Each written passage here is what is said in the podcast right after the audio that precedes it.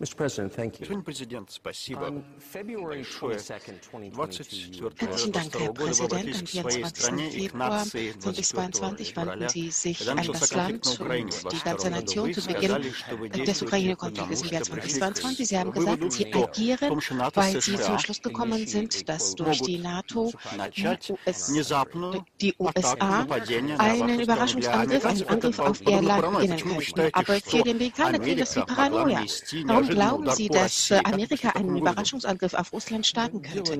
Wie sind Sie zu diesem Schluss gekommen? Es ist nicht so, dass Amerika einen Überraschungsangriff auf Russland starten würde, das habe ich nicht gesagt.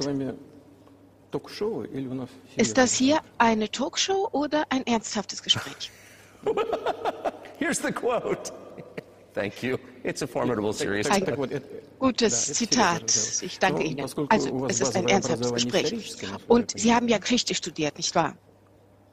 Yes. Ja. Wenn Sie gestatten, nehme ich mir 30 Sekunden, eine Minute Zeit und gebe Ihnen einen historischen Überblick. Haben Sie was dagegen? Bitte. Schauen Sie mal, wie begannen unsere Beziehungen zur Ukraine? Woher kam sie überhaupt, die Ukraine? Der russische Staat begann sich als zentralisierter Staat zu etablieren. im Gründungsjahr des russischen Staates 862.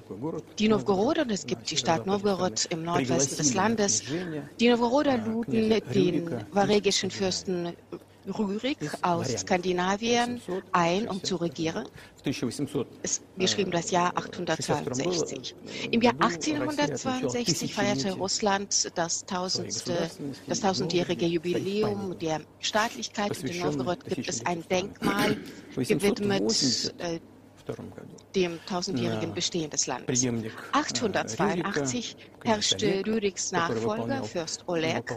Er als по сути, э, функции регента Regent при малолетнем сыне. vom Рюрик. minderjährigen Рюрик умер в Sohn это время, Rüriks. к этому Rürik war времени. zu dieser Zeit Пришел в bereits Киев. gestorben. Oleg kam Отстранил nach от Kiew. власти двух братьев, Er которые, entmachtete судя по zwei всему, были Brüder, die когда-то, allem э, Anschein членами дружины nach Рюрика. einst zum И таким Kriegsgefolge образом Rüriks Россия начала gehörten. развиваться, Und имея so begann два центра. Russland sie, Kiew sich so und zu entwickeln, dass das Land zwei Zentren hatte, in Kiew und in Novgorod. Следующая очень значимая Das nächste э, Datum und Ereignis, das in Russland sehr wichtig ist für unsere Geschichte, ist das Jahr 988 und die Christianisierung der Russen als Fürst Wladimir Urenkel Juriks die Orthodoxie als östliche Art des Christentums ins Land brachte. Das ist die Christianisierung der Russen. Und von diesem Zeitpunkt an begann sich der zentralisierte russische Staat zu etablieren. Und warum? Es gab ein einheitliches Territorium, einheitliche wirtschaftliche Verbindungen. Im Land gab es eine Sprache. Und nach der Christianisierung der Russen gab es einen Glauben und die Autorität des Fürsten. So etablierte sich allmählich äh, der zentralisierte russische Staat. Aber aus verschiedenen Gründen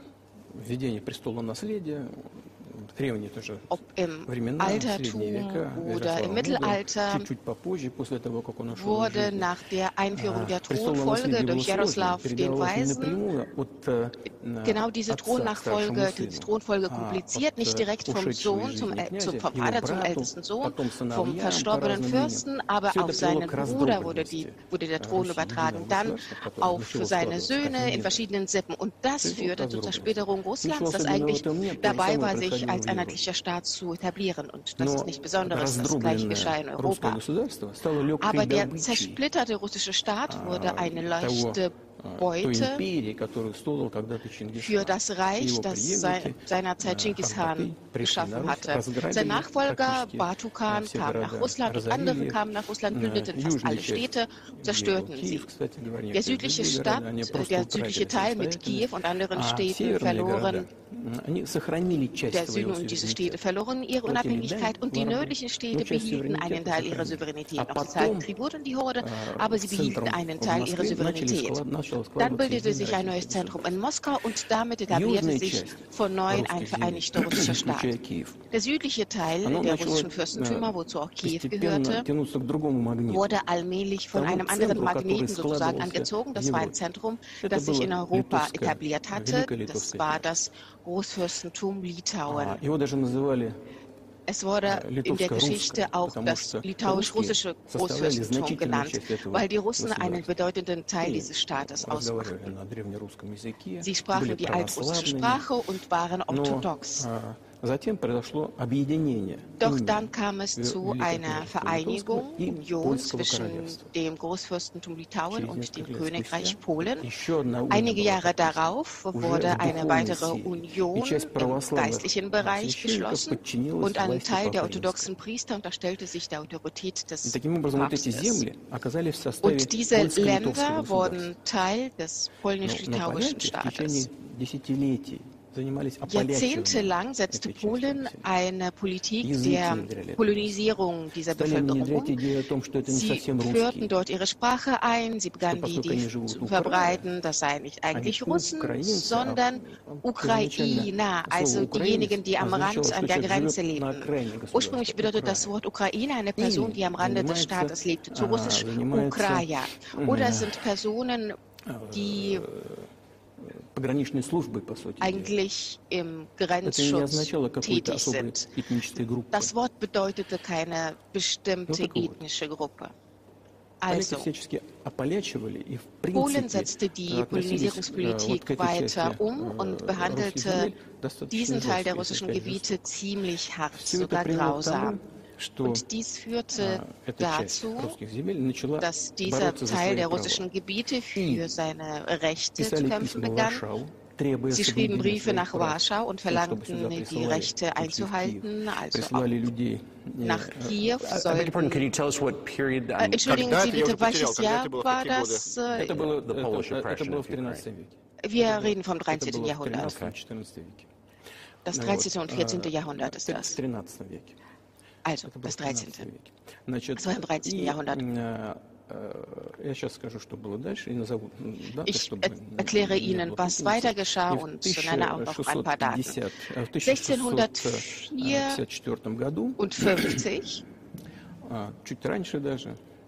sogar noch früher, gab es Menschen, die die Macht in diesem Teil der russischen Länder in ihren Händen hatten sie wenden sich, wie gesagt, an Warschau mit der Bitte, dass Menschen russischer Herkunft in die Regionen kommen sollten, die sich zum orthodoxen Glauben bekennen. Und Warschau antwortete grundsätzlich nichts, nehmen diese Forderungen eigentlich ab. Und diese Menschen wenden sich dann an Moskau. Moskau soll, sich, soll diese Menschen, diese Region zu sich nehmen. Hier? Glauben Sie nicht, dass ich mir da etwas habe einfallen lassen? Schauen Sie mal hier. Gut. Ich werde Ihnen diese über Dokumente übergeben. Das, ich, ich, glaube nicht, das klingt für mich gar nicht, dass Sie sich das ausgedacht haben. Aber trotzdem, das sind Dokumente aus den Archiven. Briefe, hier sind die Briefe von Bogdan Hilmi Er hatte damals die Macht in den Händen in diesem Teil der Gebiete, die wir heute als Ukraine nennen. Er schrieb an Warschau und forderte, dass die Rechte eingehalten werden. Er bekommt eine Absage und dann schreibt er nach Moskau Briefe mit der Bitte, dass der russische Zar mit seiner starken Hand äh, nun die Kontrolle über diese Region übernimmt.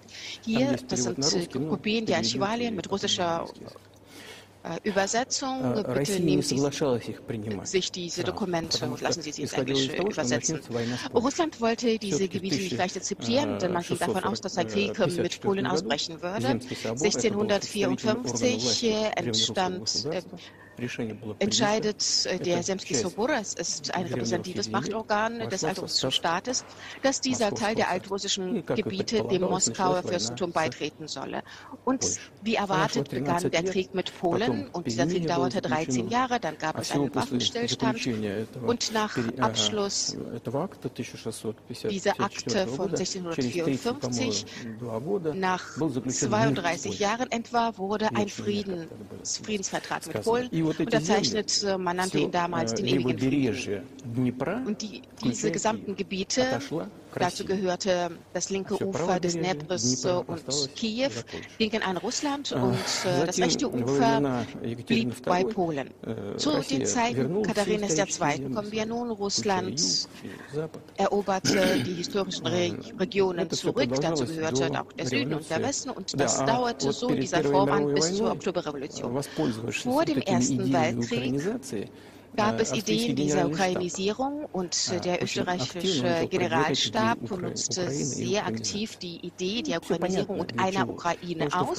Das Ziel war klar, vor dem Weltkrieg war man bestrebt, einen potenziellen Gegner zu schwächen.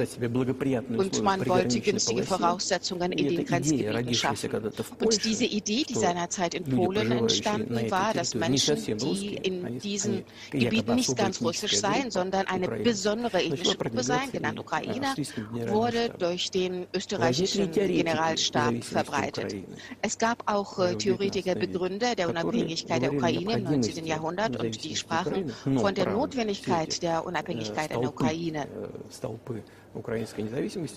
Und die Befürworter der ukrainischen Unabhängigkeit sagten, das neue Land bräuchte gute Beziehungen zu Russland. Trotzdem, sie bestanden darauf.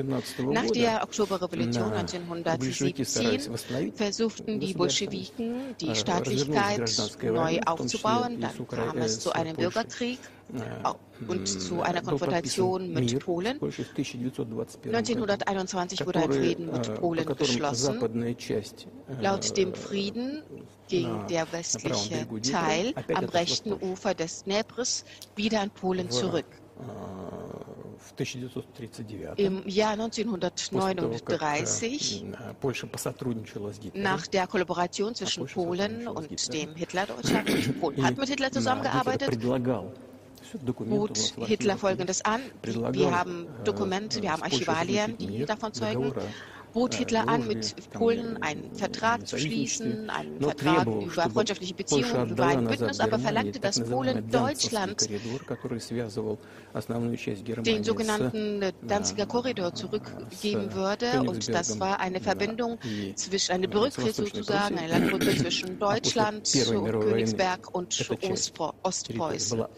Und nach dem Ersten Weltkrieg gingen diese Gebiete an Polen, wurden an Polen abgetreten. Und anstatt von Danzig entstand sozusagen die Stadt, die wir als die Polen als Gdansk bezeichneten. Polen äh, sollte laut Hitler diese Gebiete an abtreten, aber zusammen teilten sich die Länder eher die Tschechoslowakei. Darf ich eine Frage stellen? Sie sagen also, dass ein Teil der Ukraine seit Jahrhunderten Teil des russischen Landes sei. Aber als Sie zum Präsidenten gewählt worden waren, zu 24 Jahren, warum haben Sie sich diese Gebiete nicht zurückgenommen? Sie hatten ja Waffen. Warum haben Sie so lange gewartet? Ich würde das gleich erklären. Ich komme allmählich zum Schluss meiner historischen Auskunft. Es klingt vielleicht langweilig, aber ich kann Ihnen vieles dabei erklären. Nein, das klingt nicht langweilig. Nein, keineswegs. Das freut mich, dass Sie das so sehen. Danke. Also, vor dem Zweiten Weltkrieg, nach der Kollaboration von Polen mit dem Hitlerdeutschland, weigerte sich Polen, Hitlers Forderungen zu erfüllen, war aber trotzdem gemeinsam mit Hitler an der Teilung der Tschechoslowakei beteiligt. Der Danziger Korridor wurde nicht aufgegeben und die Politiker zwangen dann Hitler einen, den Zweiten Weltkrieg zu, be zu, beginnen. Warum begann der Weltkrieg am 1. September 1939 mit der mit Polen. Polen war unkooperativ und äh, das war die einzige Möglichkeit, die Pläne umzusetzen, und war Polen anzugreifen. Ich habe Archivalien gesehen und die Sowjetunion agierte sehr gerecht und fair. Die Sowjetunion bat Polen um die Erlaubnis, die Truppen durch das Land zu zu, zu schicken, um die Tschechoslowakei zu unterstützen. Aber es klingt, die Antwort war, wenn über Polen sogar russische Flugzeuge in die Tschechoslowakei fliegen würden, so werden sie abgeschossen. Das ist jetzt nicht mehr relevant. Relevant ist für die Geschichte, dass der Krieg begann und nun wurde Polen selbst zum Opfer der eigenen Politik gegen die Tschechoslowakei sozusagen. Sie kennen den Hitler-Stalin-Pakt und ein Teil dieser Gebiete wurde an Russland abgetreten. Dazu gehörte auch die östliche Ukraine. Russland, damals die Sowjetunion, hatte wieder die eigenen historischen Gebiete zurückgenommen. Nach dem Sieg im Großen Vaterländischen Krieg, wie wir ihn bezeichnen, oder im Zweiten Weltkrieg, gehörten diese Gebiete nun fest zu Russland, damals zur Sowjetunion. Als Ausgleich sozusagen bekam Polen Gebiete, die ursprünglich deutsche Gebiete waren. Dazu gehörten östliche Teile des ehemaligen Deutschlands, einige Länder davon. Und das sind heute die westlichen Gebiete im modernen Polen. Sie hatten wieder Zugang zur Ostsee. Polen hatte wieder die Stadt Danzig ohne die unter die eigene Kontrolle gebracht. Und gehen wir auf das Jahr 1922 zurück. Es war die Gründung, gehen wir auf das Jahr 1922 zurück. Es war die Gründung der Sowjetunion und die Gründung der Sowjetukraine. Vor diesem Zeitpunkt gab es diese Region nicht. Stalin bestand dabei, dass diese Republiken als autonome Verwaltungseinheiten beitreten sollte, sollten, aber Begründer des sowjetischen Staates Lenin bestand darauf, dass die Sowjetrepubliken auch einen Anspruch haben sollten, aus der Sowjetunion auszutreten. Aus unbekannten Gründen gab Lenin der neuen Sowjetukraine Gebiete, auf denen Menschen lebten, die zwar früher nicht als Ukrainer bezeichnet worden waren, aber diese Territorien wurden dann Teil der Ukraine, obwohl sie nie dazu gehört haben, wie die Schwarzmeerküste und diese Region, die unter Zeiten Katharines II. dem Land angeschlossen worden war. Und in Wirklichkeit hatten diese Gebiete kaum was mit der Ukraine zu tun. Denken Sie an das Jahr 1654, an der Wiederführung dieser Gebiete an das russische Reich. Nur drei, vier moderne Regionen der modernen Ukraine gehörten zu diesen Gebieten, aber nicht die Schwarzmeerregion. Im Jahr 1654. Genau.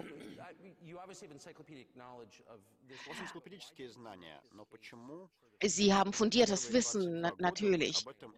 Aber Sie haben ja die ersten 22 Jahre Ihrer Präsidentschaft nicht darüber geredet. Warum?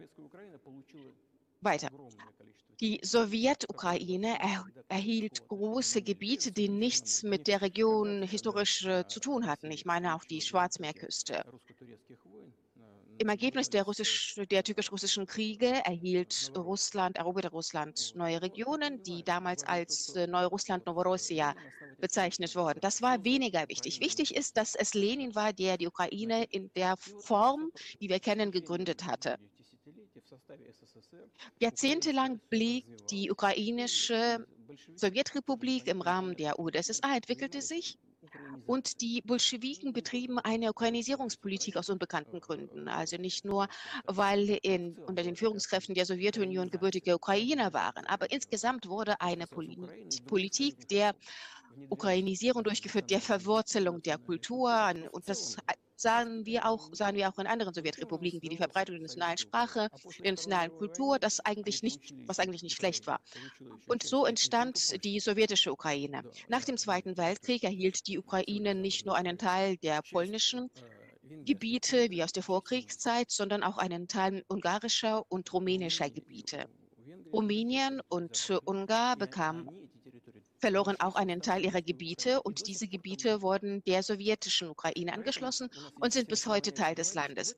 Deswegen haben wir allen Grund zu sagen, dass in diesem Sinne Ukraine gewisserweise auf künstliche Weise gegründet worden ist durch den Willen Stalins. Glauben Sie, dass Ungarn das Recht hat, die eigenen Länder zurückzunehmen oder haben andere Nationen ein Recht, sich die Grenzen durch die Länder zurückzunehmen und die Ukraine in die Grenzen von 1654 zu zwingen? Zwingen. Ich weiß nicht, wie es um die Grenzen von 1654 stehen würde, aber wenn Sie glauben, dass Sie, wenn Sie die Stalin-Herrschaft als Stalin-Regime bezeichnen, mit so vielen Menschenrechtsverletzungen, mit der Verletzung der Rechte anderer Staaten. Wenn Sie das so verstehen, so kann man in diesem Sinne natürlich vielleicht von keinem Recht reden, diese Gebiete zurückzunehmen, sondern es ist verständlich. Haben Sie das äh, dem Orban gesagt, dass er sich die Länder zurücknehmen könnte? Niemals habe ich das gesagt. Wir hatten äh, gar kein Gespräch mit ihm darüber, aber mir ist bekannt, dass Un die Ungarn, die dort leben, sie wollen natürlich in die historische Heimat zurückkehren. Ich erzähle Ihnen noch eine Geschichte, es ist eine Abschweifung, das war eine persönliche Geschichte. Anfang der 80er Jahre war ich mit dem Auto unterwegs aus St. Petersburg. Ich habe eine Reise gemacht. Über die Sowjetunion, Kiew habe ich besucht, dann habe ich die Westukraine besucht, habe ich die Stadt Beregovoje besucht. Alle äh, Schilder, Straßenschilder und äh, Stadtschilder standen russisch und äh, darunter ungarisch. Nicht ukrainisch, sondern ungarisch. Russisch oben und unten ukrainisch. Äh, äh, ungarisch. Ich äh, fahre durch ein Dorf und äh, an den Häusern hm, sitzen Männer äh, in schwarzen Anzügen und in Zylindern. Sind das Schauspieler, frage ich. Nein, das sind keine Schauspieler, das sind Ungarn. Äh, was machen sie hier? Das ist ihr Boden, sie leben hier.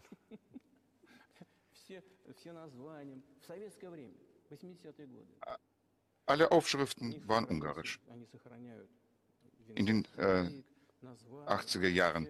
Äh, die ungarische Sprache behalten sie, äh, ihre nationalen Trachten. Sie sind Ungarn und sie fühlen sich als Ungarn. Äh, ja, ich denke, dass es viel davon gibt. Wahrscheinlich sind viele Länder nicht zufrieden mit der Veränderung der Grenzen im 20. Jahrhundert und noch früher. Aber Sie haben früher nicht dergleichen erklärt. Erst in den letzten zwei Jahren ist davon die Rede. Sie sprachen davon, dass Sie spürten, dass Sie, äh, dass Sie eine nukleare Gefahr gespürt haben von Seiten der NATO und das habe Sie hm, zum Handeln gezwungen. Ich verstehe, dass meine äh, langen Monologe nicht zu diesem Genre des Interviews gehören. Deshalb äh, habe ich gefragt, äh, wird das eine Show sein oder ein ernstes Gespräch? Soll, äh, nehmen Sie mir das, das nicht, bitte nicht übel. Wir sind jetzt an einem Zeitpunkt, wo die Sowjetukraine geschaffen worden ist. Dann 1991, der Zerfall der Sowjetunion und alles, was die Ukraine äh, von Russland äh, geschenkt hat, hat sie mitgenommen. Und insgesamt, jetzt komme ich zu einem sehr wichtigen Moment äh, des heutigen Tages. Dieser Zerfall der Sowjetunion, Dankeschön, der Zerfall der Sowjetunion äh, wurde initiiert von der sowjetischen Führung. Ich weiß nicht, wovon sie sich haben leiten lassen, aber ich vermute, äh, dass es da einige Komponenten gegeben hat, einige Ursachen. Sie dachten, alles wird schön bleiben. Erstens meine ich, dass die sowjetische Führung davon ausgegangen ist, dass die fundamentalen Grundlagen der Beziehungen zwischen Russland und der Ukraine äh, praktisch äh, eine gemeinsame Sprache. 90 Prozent Leute sprachen Russisch.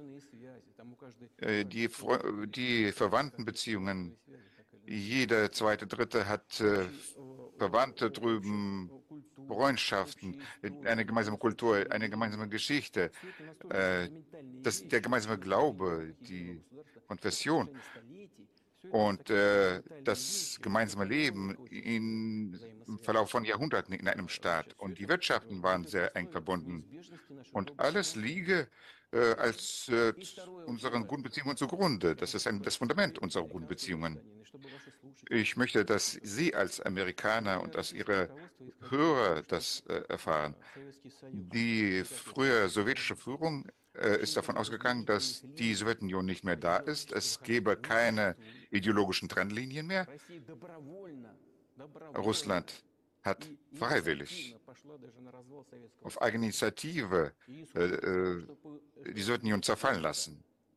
Und sie ging davon aus, dass der sogenannte zivilisierte Westen wahrnimmt als Angebot zur Zusammenarbeit, zum,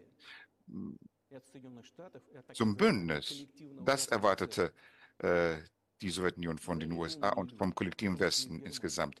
Es gab auch kluge Menschen, äh, auch in Deutschland, Egon Bahr zum Beispiel, ein äh, Sozialdemokrat. Er bestand darauf und in den Gesprächen mit der sowjetischen Führung vor dem Zerfall meinte er, man sollte ein neues System der Sicherheit schaffen in Europa. Ähm, man soll helfen, dass sich äh, Deutschland vereinigt, äh, ein neues System ist aufzubauen, wo die USA wären, Kanada, Russland, alle zentraleuropäischen Länder. Äh, wenn die NATO sich äh, weiter ausdehnen wird, wird das Gleiche sein wie im Kalten Krieg, nur näher äh, zum Grenzen der Sowjetunion. War ein äh, kluger alter Mann und niemand hat auf ihn gehört. Er ärgerte sich sogar. Wenn Sie nicht auf mich hören, dann komme ich nach Moskau nicht mehr. Er hatte Ärger mit der sowjetischen Führung, aber er hatte recht. Es ist so geschehen, wie er gesagt hatte. Aber trotzdem,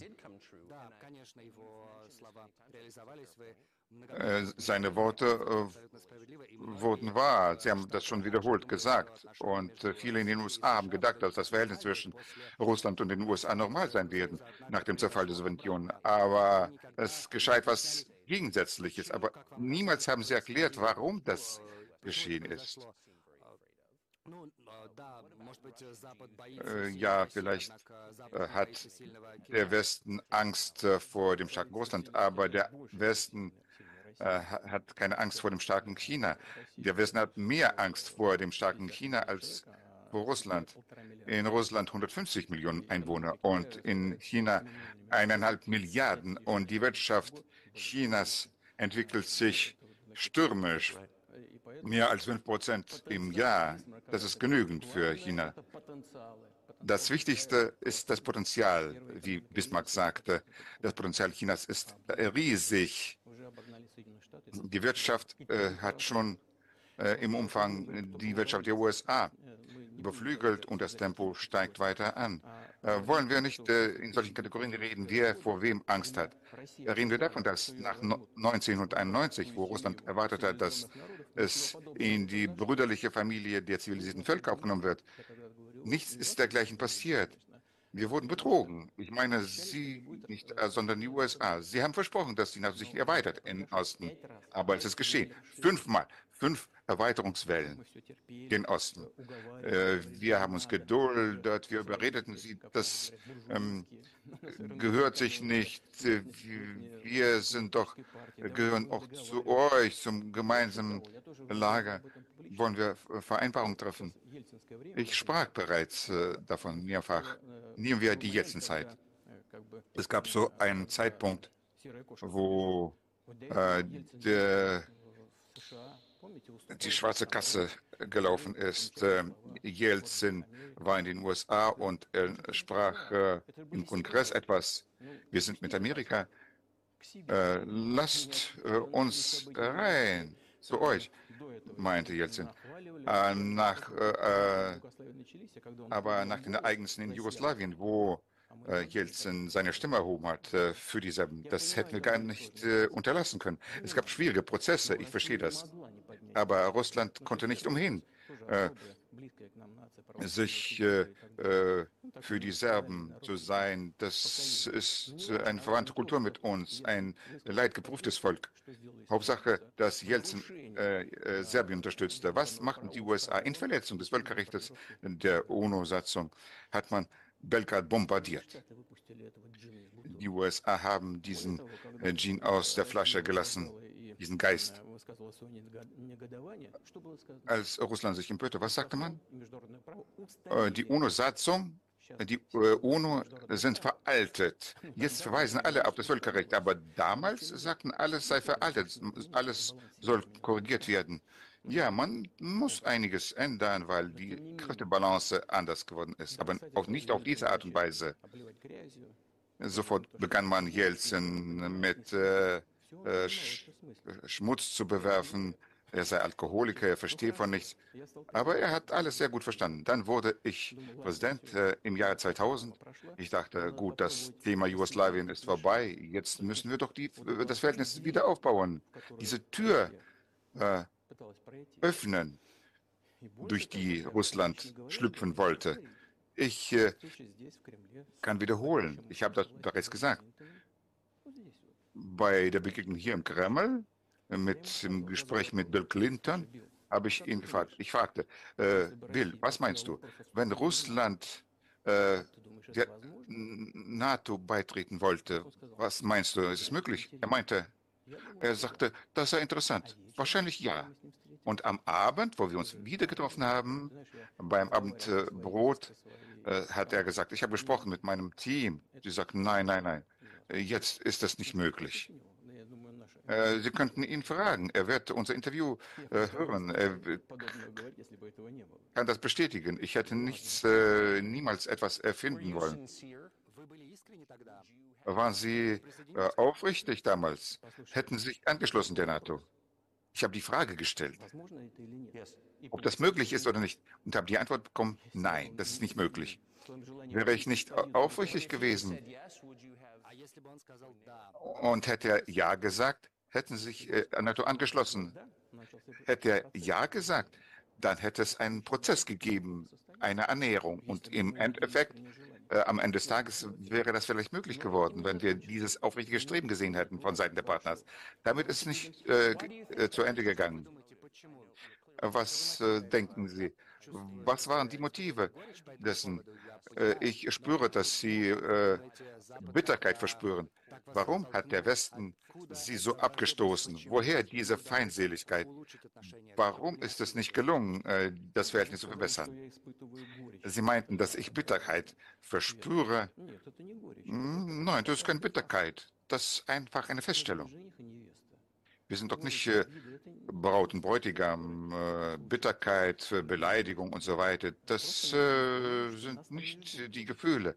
Wir haben verstanden, dass wir dort nicht erwartet werden. Gut, okay, aber wollen wir das Verhältnis auf andere Art und Weise aufbauen? Wollen wir Berührungspunkte suchen?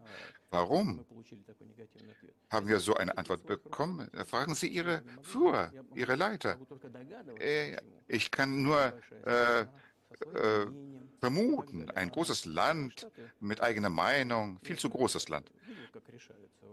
Äh, ich habe doch gesehen, äh, wie die Probleme in der NATO gelöst werden. Äh, noch eine Frage, äh, einen Moment im Zusammenhang mit der Ukraine.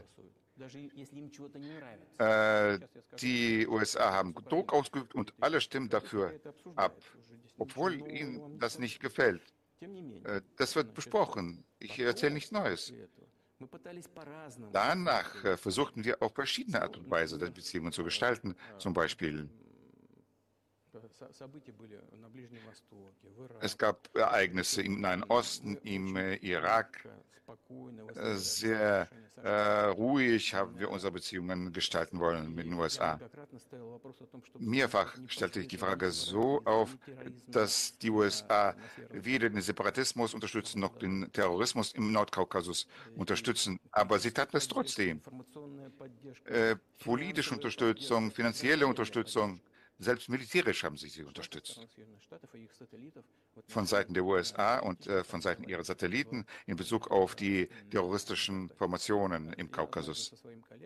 Einmal habe ich mit meinem Kollegen, mit dem Präsidenten der USA, habe ich diese Frage gestellt. Nein, das kann nicht sein. Hast du Beweise? Ja.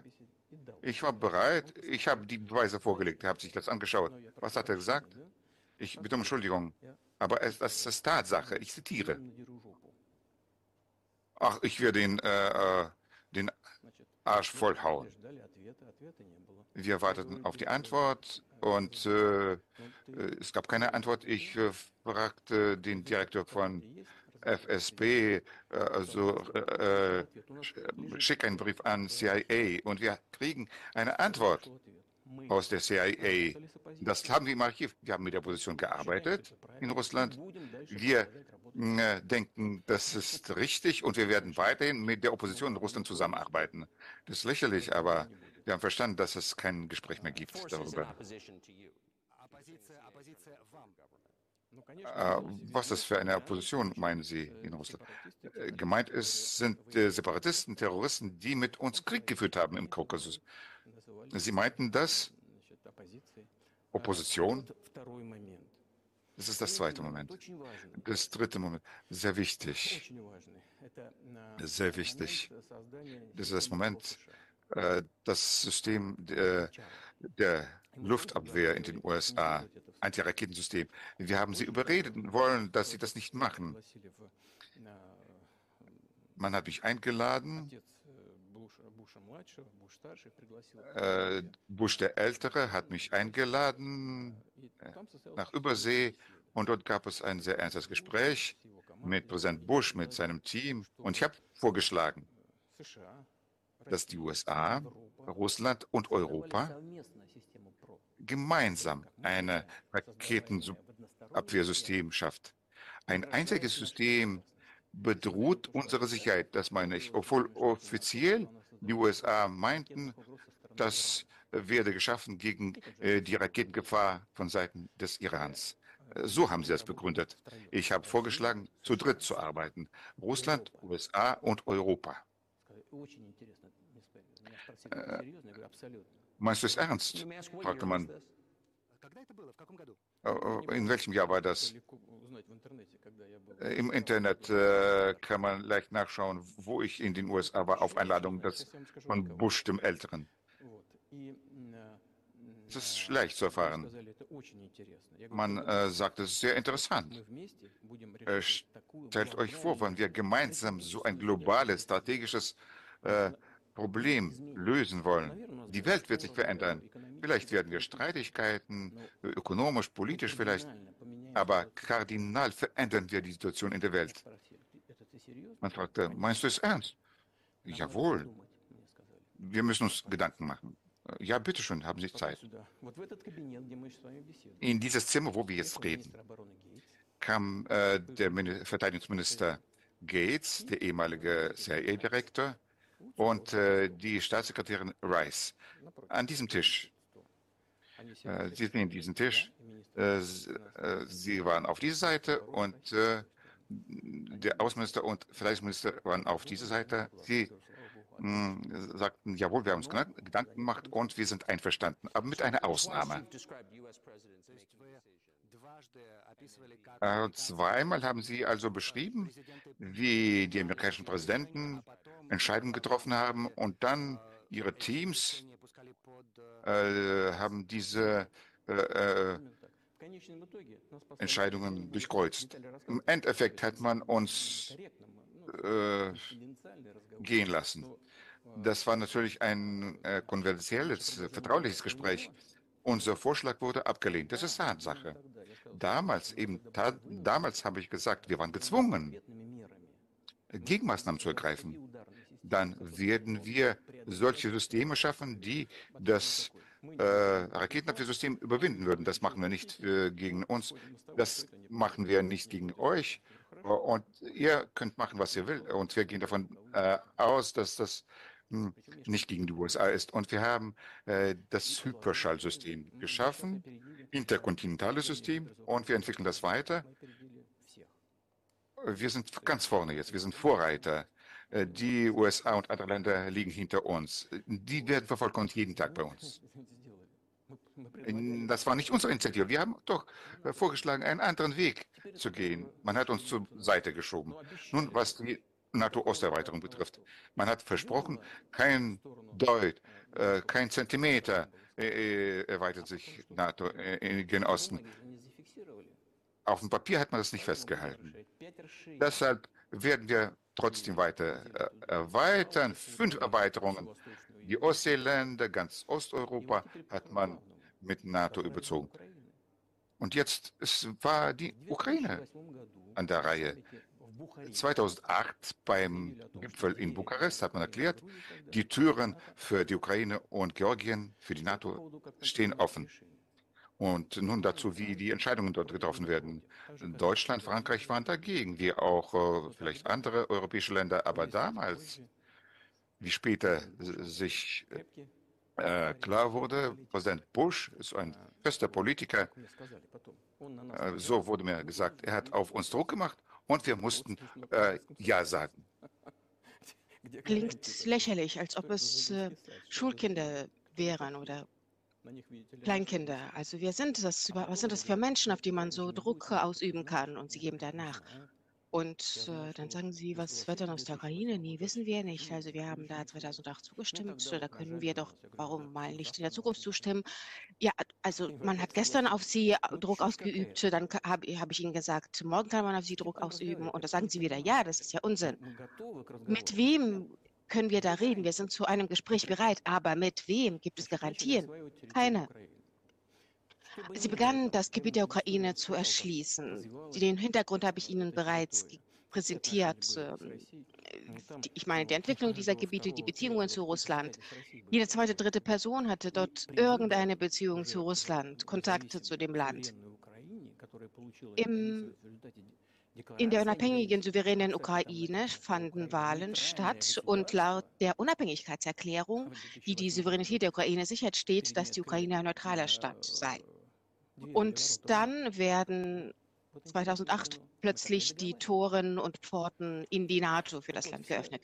Das ist eine interessante Geschichte, denn äh, das war ja nicht Teil unserer Vereinbarungen. Und alle Präsidenten in der Ukraine stützten sich an ihre Wählerschaft, die positiv gegenüber Russland gestimmt war. Das war der Südosten der Ukraine und das sind viele Menschen. Und es war ziemlich schwierig, die Stimmung dieser Menschen zu kippen, die sehr gut gegenüber Russland eingestellt waren. Dann kam Janukowitsch an die Macht. In seinem zuerst siegte er gegen Präsident Kutschma. Dann wurde eine dritte Wahlrunde organisiert, was eigentlich verfassungswidrig ist. Und dann war das ja ein Staatsstreich. Glauben Sie, stellen Sie sich vor, das war in den USA mal der Fall. Im Jahr 2014, nein, nein, nein, das war früher, nach Präsident Kutschma. Auf den Wahlen gewann Viktor Janukowitsch, er erlangte den Wahlsieg, aber seine Widersacher wollten diesen Sieg nicht anerkennen.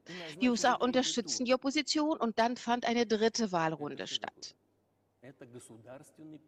Was wäre das? Das wäre ein Staatsstreich. Und die USA haben dies unterstützt. Und nach dem dritten, nach der dritten Wahlrunde kamen dann, kam eine andere Person an die Macht. Die USA haben, haben die Wahlergebnisse nicht gefallen. Die haben eine dritte Wahlrunde organisiert, trotz der Verfassung.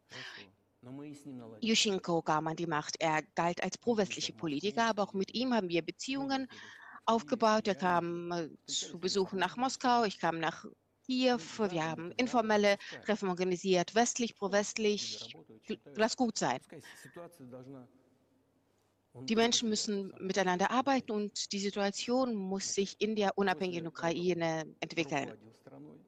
Er leitete sein Land, die Situation verschlechterte sich und Janukowitsch kam doch an die Macht. Er war vielleicht nicht der beste Präsident. Vielleicht war er kein Spitzenpolitiker. Ich möchte ihn nicht, äh, ich möchte über ihn nicht urteilen. Aber da stand die Frage eines Bündnisses mit der Europäischen Union oder eines Beitritts als assoziiertes Mitglied. Für uns war es grundsätzlich kein Problem, aber das Assoziierungsabkommen war problematisch. Wir haben eine Freihandelszone mit der Ukraine und offene Zollgrenzen. Und die Ukraine war laut dem Abkommen verpflichtet, die Grenzen nach Europa zu öffnen und äh, die ganzen Waren würden auf unsere Märkte strömen. Und da mussten wir unsere Grenzen zur Ukraine schließen. Janukowitsch kalkulierte, was die Ukraine gewinnen, was sie verlieren würde und äh, verkundete seinen Vertragspartnern in Europa, er müsste sich noch Gedanken machen und einiges überlegen. Sobald er das sagte, begannen die destruktiven Aktionen der Opposition. Vom Westen unterstützt war die Opposition und das trieben sie alles bis zum Maidan und zum Staatsstreich in der Ukraine. Also es gab mehr Handel zwischen Russland und der Ukraine als zwischen der Ukraine und der Europäischen Union. Natürlich. Ich meine aber nicht ähm, das Handelsvolumen, sondern die Kooperationsverbindungen. Und das war die Grundlage für die Volkswirtschaft der Ukraine. Ich meine die Kooperation zwischen Unternehmen, die sehr eng seit der Sowjetzeit waren. Ein Unternehmen produzierte zum Beispiel Komponenten für die Endmontage bestimmter Produkte in Russland äh, und umgekehrt. Die Beziehungen waren sehr eng. Es fand ein Staatsstreich statt. Ich werde jetzt mich nicht ins Detail vertiefen, das wäre nicht korrekt. Aber aus den USA kam ein Signal, sie reden auf Janukowitsch ein, beruhigen ihn mal und wir kümmern uns um die Opposition, wir werden auf sie einreden. Und das wäre der Weg einer politischen Beilegung der Krise. Wir haben gesagt, wir seien einverstanden. Janukowitsch setzte weder Streitkräfte noch die Polizei ein, wie es die Amerikaner auch geboten haben. Aber die bewaffnete Opposition in Kiew führte den Staatsstreich durch. Was soll das bedeuten? Da will ich mal die äh, Regierung der USA aus der Zeit fragen, wer seid ihr überhaupt? Mit, und von wem wurde das unterstützt? Von der CIA natürlich. Und äh, ich glaube, sie wollten da mal arbeiten. Gut, gut dass sie es nicht äh, bis in diese Organisation geschafft haben, aber es ist eine ernsthafte Behörde. Also, wie gesagt, meine Ex-Kollegen sozusagen, Counterparts. Äh, ich war ja Leiter der, Haupt, der ersten Hauptabteilung im Geheimdienst der Sowjetunion. Also, das war der Aufklärungsdienst. Also, das sind unsere Gegner gewesen. Und ähm, war nichts Persönliches, nur Dienst ist Dienst. Also rein formell gesehen haben sie alles richtig gemacht äh, und sie haben erreicht, was sie wollen. Also sie haben eine neue Regierung eingesetzt, aber aus politischer Sicht war das ein kolossaler Fehler. Das war ein Versagen der, der Regierung. 2008 wurde die Ukraine zur NATO eingeladen. 2014 fand der Staatsstreich statt. Diejenigen, die den Staatsstreich nicht anerkannt haben, wurden verfolgt. Dann schufen sie eine Gefahr für die Krim, die wir unter unseren Schutz genommen haben. 2014 begannen sie einen Krieg im Donbass und setzten Flugzeuge und Artillerie gegen Zivilisten ein. Damit begann alles. Es gibt Videoaufnahmen von Flugzeugen, die Donetsk von oben beschießen, angreifen. Eine große Militäroperation wurde durchgeführt, diese scheiterte, dann war eine andere in der Vorbereitung. Und das alles vor dem Hintergrund der militärischen Erschließung dieses Gebietes und einer Einladung zur NATO. Natürlich sind wir besorgt. Unsererseits wäre es äh, eine strafbare Nachlässigkeit und Fahrlässigkeit, dies zu übersehen. Äh, die Politik und die Regierung der Vereinigten Staaten trieb uns an eine Grenze, die wir und so weit konnten wir nicht gehen. Wir würden sonst Russland zerstören. Und wir wollten unser Volk nicht äh, der amerikanischen Kriegsmaschine opfern. Aber das war vor acht Jahren, acht Jahre vor, acht Jahre vor dem Konflikt. Aber was hat diesen Konflikt ausgelöst? Wann haben Sie beschlossen, dass Sie diesen Schritt doch tun müssten? Diesen Konflikt hat ursprünglich der Staatsstreich in die Ukraine provoziert. Vertreter dreier europäischer Länder, Deutschland, Polen und Frankreich, kamen in die Ukraine und sie waren Garanten der Regierungsab des Abkommens zwischen der Janukowitsch-Regierung und der Opposition. Und die Vertreter dieser Länder haben äh, dieses Dokument unterzeichnet. Trotzdem führte die Opposition einen Staatsstreich durch und die Vertreter dieser Länder tun so, als ob sie das vergessen haben. Sie wären nie Garanten für eine friedliche Einigung gewesen. Das wissen sie wohl überhaupt nicht. Kennen äh, die Menschen in den USA diesen Vertrag und diese Vereinbarung zwischen Opposition und der Regierung? Man konnte ja eine politische Beilegung finden, aber dann stürzt wurde ein Staatsstreich, so sinnlos wie es war. Janukowitsch war ja mit allem einverstanden. Was war der Sinn des Staatsstreiches? Er war bereit, vorgezogene Wahlen durchzuführen. Aber ehrlich gesagt, er hatte null Chance, auf diese neuen Wahlen äh, zu siegen. Wozu brauchte man den Staatsstreich? Wozu dann all die Opfer? Wozu die Gefahr, die Bedrohungen der Krim. Wo, wieso diese Militäroperation im Donbass? Das kann ich nicht verstehen. Das Kalkül ging nicht auf, es war ein Fehler im Kalkül. Und die Aufgabe der CIA war, so einen Staatsstreich durchzuführen. Das haben sie auch getan, gemacht. Es, da war auf einmal von 5 Milliarden US-Dollar in der Finanzierung die Rede, aber es war ein großer politischer Fehler. Man konnte dasselbe Ziel erreichen ohne kolossale Opfer, ohne ohne den Verlust der Krim, alles auf legale Weise. Und wir hätten nicht eingegriffen, wären diese blutigen Ereignisse auf dem Maidan nicht zustande gekommen. Wir haben ja damals akzeptiert, dass nach dem Zerfall der Sowjetunion so die Grenzen der Sowjetrepubliken bleiben wird. Aber wir haben nie einer NATO-Erweiterung zugestimmt. Wir haben auch nie einem Ukraine-Beitritt zur NATO zugestimmt. Wir haben auch nie akzeptiert, dass NATO-Stützpunkte in der Ukraine stationieren werden könnten.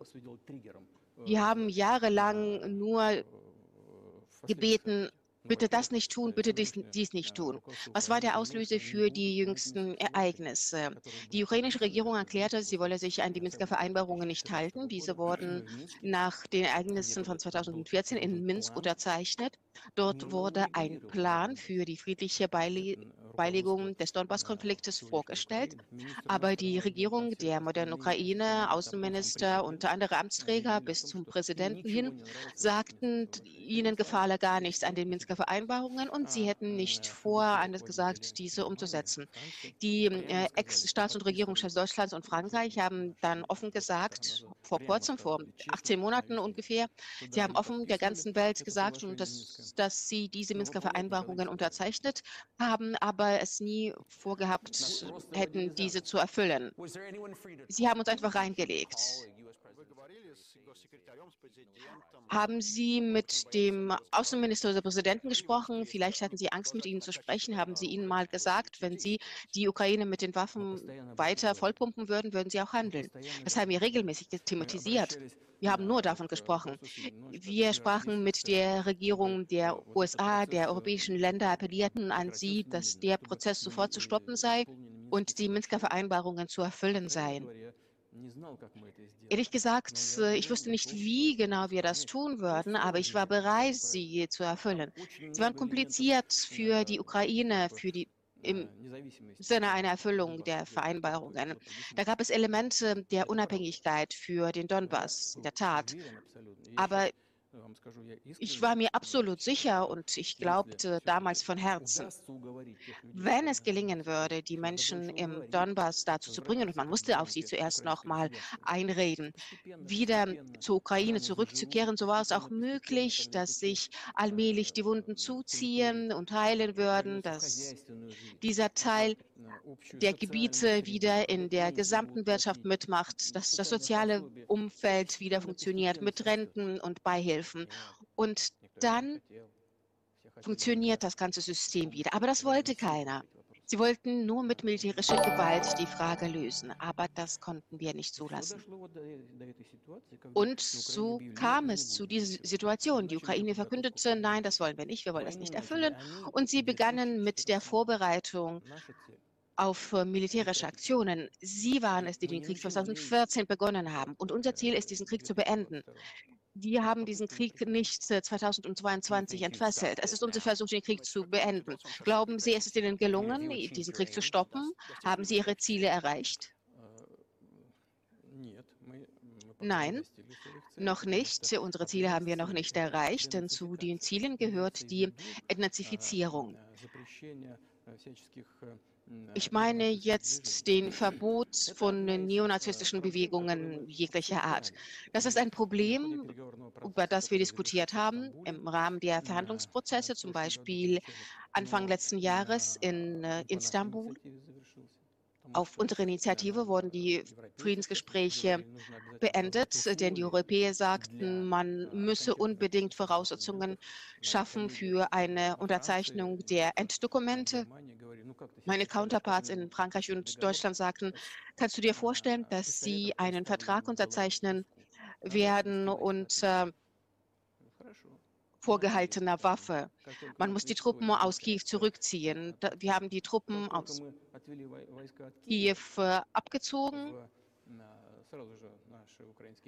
Sobald das der, der Fall war, so schmissen die ukrainischen Unterhändler alle in Istanbul Vereinbarungen über Bord und äh, wappneten sich für eine lange militärische Konfrontation mit Unterstützung der Vereinigten Staaten und ihrer Satelliten in Europa.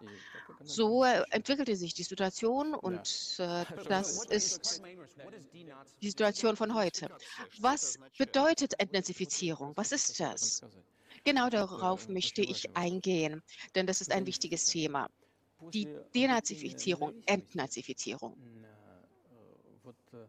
Nachdem die Ukraine ihre Unabhängigkeit erlangt hatte, begann sie, wie einige Analysten im Westen es sagen, nach ihrer Identität zu suchen. Das Einzige, was ihr aber einfiel, war, diejenigen zu glorifizieren und als Pfeiler dieser Identität zu unterstützen, falsche Helden, die mit Hitler kollaboriert hatten.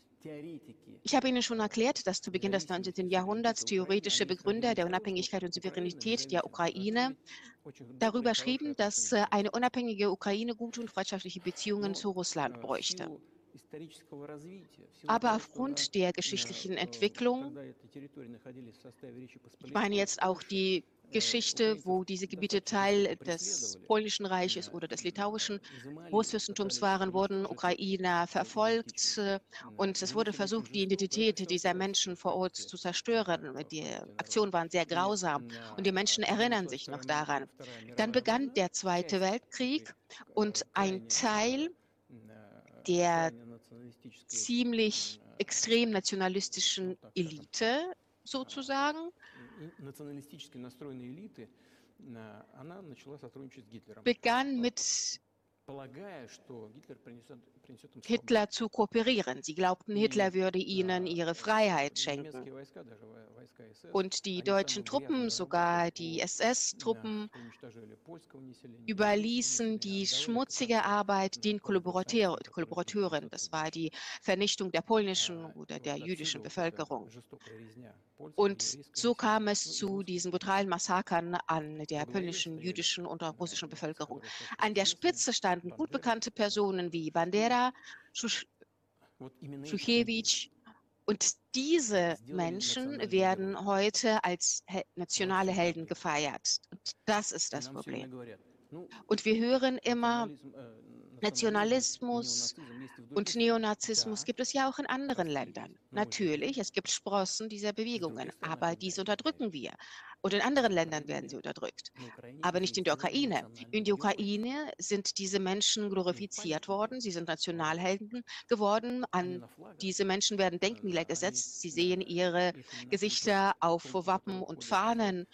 Menschen machen Fackel, unternehmen Fackelzüge wie im NSDAP Deutschland. Und diese Personen, die ich genannt habe, haben Polen, Juden und Russen vernichtet und ermordet.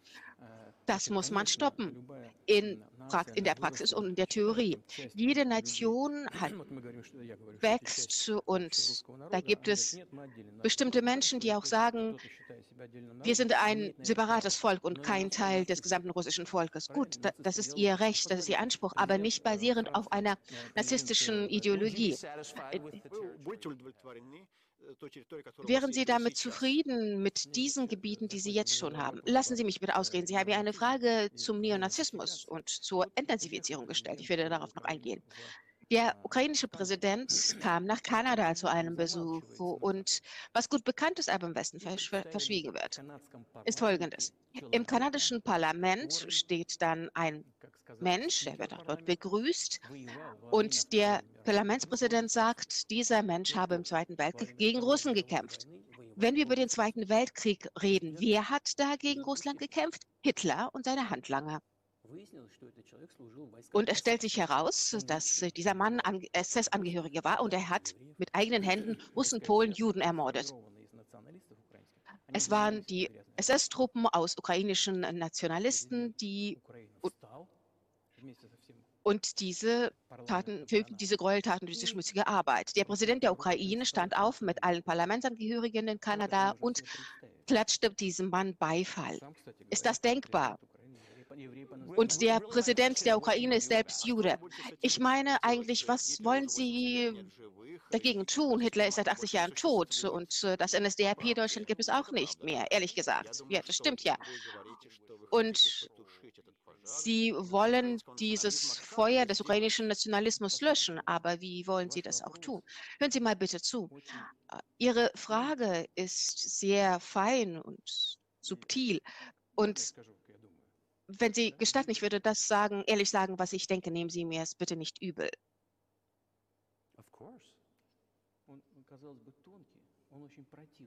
Natürlich, ist eine feine Frage, subtile, aber unangenehm. Sie meinen, Hitler ist schon äh, seit 80 Jahren tot. Aber seine Sache lebt weiter. Die Menschen, die die Juden, Russen und Polen vernichtet haben, die leben. Und der Präsident, der jetzige Präsident der Ukraine, applaudiert äh, so einem Menschen im kanadischen Parlament im Stehen. Standing Ovation.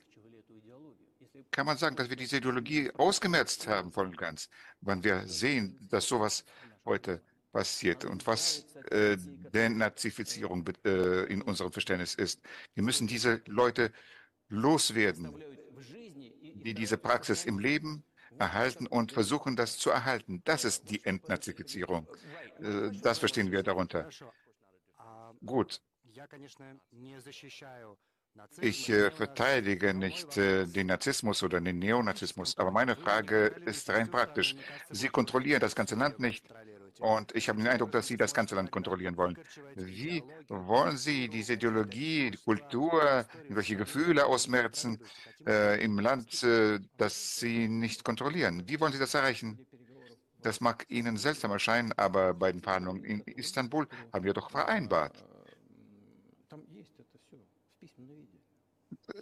Alles ist dort äh, schriftlich festgehalten, dass in der Ukraine der Neonazismus nicht kultiviert wird.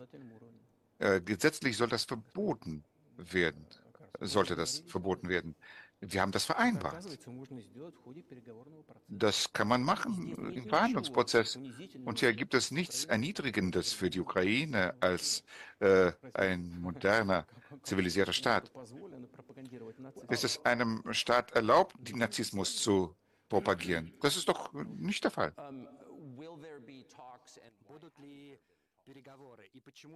Äh, wird es Verhandlungen geben?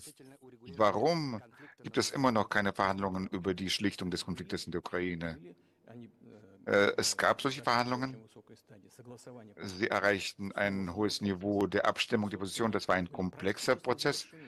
Äh, praktisch abgeschlossen waren diese Verhandlungen. Aber nachdem wir die äh, Truppen abgezogen haben von Kiew, hat die andere Seite hat, äh, diese ganzen Vereinbarungen weggeworfen und äh, hat äh, die, die äh, Meinung der westlichen äh, Länder übernommen, bis zum siegreichen Ende gegen Russland zu kämpfen. Und der Präsident der Ukraine hat gesetzlich verboten, mit Russland zu verhandeln. Er hat ein Dekret äh, unterschrieben, dass keine Verhandlungen geführt werden dürfen mit der Ukraine. Für alle hat das verboten, für sich selbst. Es gibt Ideen, wir wissen, äh, über diese Regulierung, aber für eine Vereinbarung braucht man einen Dialog. Äh, Sie werden mit dem ukrainischen Präsidenten äh, nicht reden, Sie werden mit dem amerikanischen Präsidenten reden. Wann haben Sie das letzte Mal mit Joe Biden gesprochen? Ich weiß nicht mehr. Das kann man nachschauen.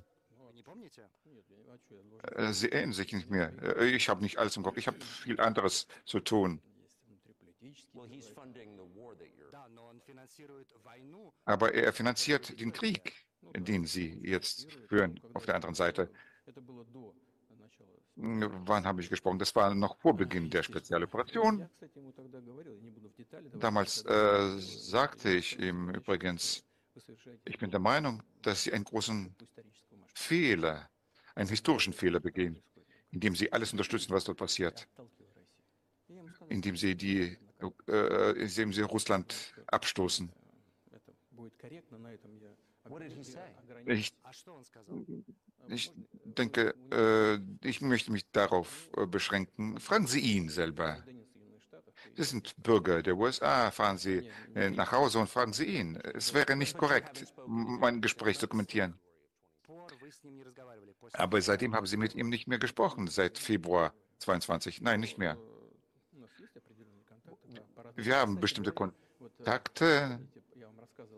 Sie erinnern sich, apropos, äh, ich erzählte über meinen Vorschlag, zusammenzuarbeiten äh, beim Aufbau des Systems der Raketenabwehr. Ja, ja. Äh, sie sind doch alle am Leben. Fragen Sie sie. Die ehemalige Präsident und die äh, Condoleezza Rice äh, und Herr Gates und der jetzige äh, CIA-Direktor Burns, er war damals Botschafter in Russland, er war erfolgreich. Sind doch alles Zeugen dieser Gespräche. Fragen Sie sie. Äh, wenn Sie interessiert, was mir Herr Biden äh, geantwortet hat. Fragen Sie Biden. Jedenfalls, ich verstehe das. Aber für einen äh, Außenstehenden kann es scheinen, dass dies alles ausarten kann. Äh, äh eine Situation kann entstehen, dass die ganze Welt hm, am Rand des Krieges steht. Vielleicht gibt es auch nukleare Schläge. Vielleicht könnten Sie beiden anrufen und äh, fragen, äh, äh, wie, wir die, äh, wie Sie diese, dieses Problem lösen wollen. Ist doch ganz einfach. Wir haben Kontakte über verschiedene Ämter. Wir reden darüber. Äh, ich kann Ihnen sagen, was wir sagen der äh, USA-Führung. Und wenn Sie wirklich äh, die Kriegshandlungen einstellen wollen, dann schicken Sie keine Waffen mehr. Dann endet alles innerhalb weniger Wochen. Und dann kann man vereinbaren verschiedene Bedingungen, bevor man sowas macht. Das ist doch ganz einfach. Wozu soll ich ihn anrufen und worüber sollen wir reden? Was soll ich dort erbitten? Sie liefern diese und diese Waffen in die Ukraine. Äh, aber sagen, ich habe Angst vor diesen Waffen. Nein, worüber sollen wir reden? Meinen Sie, ob die NATO sich Sorgen macht darüber, dass dies alles hinüberwachsen kann in einen globalen Krieg, in einen nuklearen Konflikt? Sie reden davon jedenfalls, und sie versuchen, die eigene Bevölkerung einzuschüchtern durch die vermeintliche russische Bedrohung. Das ist Tatsache. Und denkende Leute, Analytiker, nicht einfache Bürger, also diejenigen, die sich mit Politik befassen, äh, kluge Leute, verstehen, dass es ein Fake ist. Die russische Gefahr wird aufgebauscht. Meinen Sie die Gefahr der russischen Invasion in Polen oder in Lettland, können Sie sich äh, e-, ein Szenario vorstellen, wo Sie Ihre äh, Truppen nach Polen schicken? Nur wenn Polen Russland angreift. Warum? Wir haben keinerlei Interessen, weder in Polen noch in Lettland, nirgendwo. Warum? Wir haben keinerlei Interessen, nur Bedrohungen der Argument besteht darin, äh, ist in Ukraine eingefallen, sie haben, äh, er hat Ansprüche auf, das ganze, auf den ganzen Kontinent und sie haben, sie haben keine Ansprüche gegen den Kontinent. Das ist absolut ausgeschlossen. Man braucht kein Analytiker zu sein. Das widerspricht der, dem gesunden Menschenverstand. Einen globalen Krieg anzufangen. Ein globaler Krieg würde die ganze Menschheit an den Rand der Vernichtung bringen. Das liegt doch auf der Hand. Es gibt äh, Eindämmungsmittel. Äh, immer hat man Angst gemacht. Äh, morgen wird äh, Russland taktische Atomwaffen einsetzen. Morgen, übermorgen. Und was ist passiert? Einfach so äh, Angstpopanz für die äh, einfachen Bürger, um damit die Steuerzahler in den USA, in äh, Europa mehr Geld äh, geben für den Widerstand in der Ukraine. Das Ziel ist, Russland schwächer zu machen.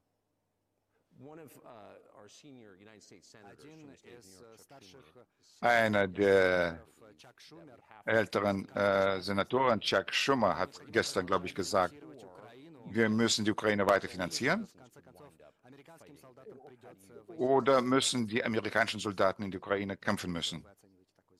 Äh, wie schätzen Sie sowas ein? Das ist eine Provokation, eine billige Provokation. Ich verstehe nicht, warum amerikanische Soldaten in der Ukraine kämpfen müssen. Es gibt Söldner aus den USA dort. Am meisten Söldner gibt es aus Polen, an zweiter Stelle USA, an dritter Stelle Georgien. Wenn jemand einen Wunsch hat, reguläre Truppen hinzuschicken, dann würde die Menschheit an den Rand eines globalen Konflikts bringen. Das liegt auf der Hand, das ist völlig klar. Brauchen die USA sowas? Wozu? Also tausende Kilometer weg vom nationalen Territorium. Haben Sie nicht keine anderen Probleme zu tun? Sie haben so viele äh, Probleme an der Grenze, äh, Migration, äh, Staatsverschulden, äh, 33 Billionen Dollar. Wozu brauchen Sie das, einen Krieg in Russland? Es wäre doch besser, eine Vereinbarung zu treffen mit Russland. In vollem Verständnis der Situation, die heute entsteht. In vollem Verständnis dessen, dass Russland kämpfen wird für seine Interessen bis zum Schluss. Und mit diesem Verständnis sollte man an den gesunden Menschenverstand zurückkehren und wieder äh, Russland respektieren, seine Interessen äh, achten und dann nach Lösungen suchen. Das wäre doch viel klüger und auch rationeller. Wer hat äh, den Nord Stream äh, gesprengt? Äh, Sie. Äh, ich hatte zu tun damals, anderes zu tun. Hm, ich habe Nord Stream nicht gesprengt. Sie persönlich haben vielleicht ein Alibi aber CIA hat äh, ein solches Alibi nicht. Haben Sie äh, Beweise dessen, dass äh, die NATO oder die CIA das gemacht haben? Ich möchte mich nicht vertiefen in Einzelheiten. In, äh, immer sagt man, der Nutznießer ist zu suchen. Nicht nur, wer interessiert daran war und wer das machen kann. Es kann sein, dass viele Interessenten äh, äh, sein, aber äh, nicht alle können auf den Boden der Ostsee steigen und dort das Ganze ausführen. Also wer es interessiert und wer kann. Zwei Komponenten. Ich verstehe nicht ganz. Das ist doch äh, der größte Akt äh, des Industrieterrorismus und der größte Ausstoß von CO2 in die Atmosphäre. Aber da Sie äh, äh, Nachweise haben, Beweise haben bei Ihren Geheimdiensten. Warum legen Sie diese Beweise nicht äh, vor? Und dann würden Sie siegen in diesem Propagandakrieg. Im Propagandakrieg äh, lassen sich die USA schwer besiegen, weil die USA alle Massenmedien der Welt kontrollieren und viele europäischen. Der, mm, der Hintergrundbesitzer aller Medien sind amerikanische Stiftungen, amerikanische Fonds. Man kann sowas anfangen. Aber das, äh, das lohnt sich nicht. Wir können unsere Informationsquellen zeigen und, äh, und haben kein Ergebnis. Die ganze Welt weiß das. Selbst amerikanische Analytiker sprechen offen davon.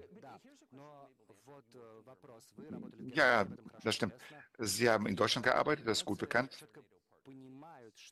Und die Deutschen verstehen sehr gut, dass ihre NATO-Partner dies gemacht haben. Das hat einen Schlag geführt gegen die Wirtschaft der, äh, der Bundesrepublik. Warum schweigen die Deutschen? Warum äh, haben die Deutschen nichts gesagt dazu? Das ist auch erstaunlich für mich. Aber die heutige deutsche Führung äh, lässt sich nicht von nationalen Interessen leiten. Sie lässt sich leiten von den Interessen des kollektiven Westens.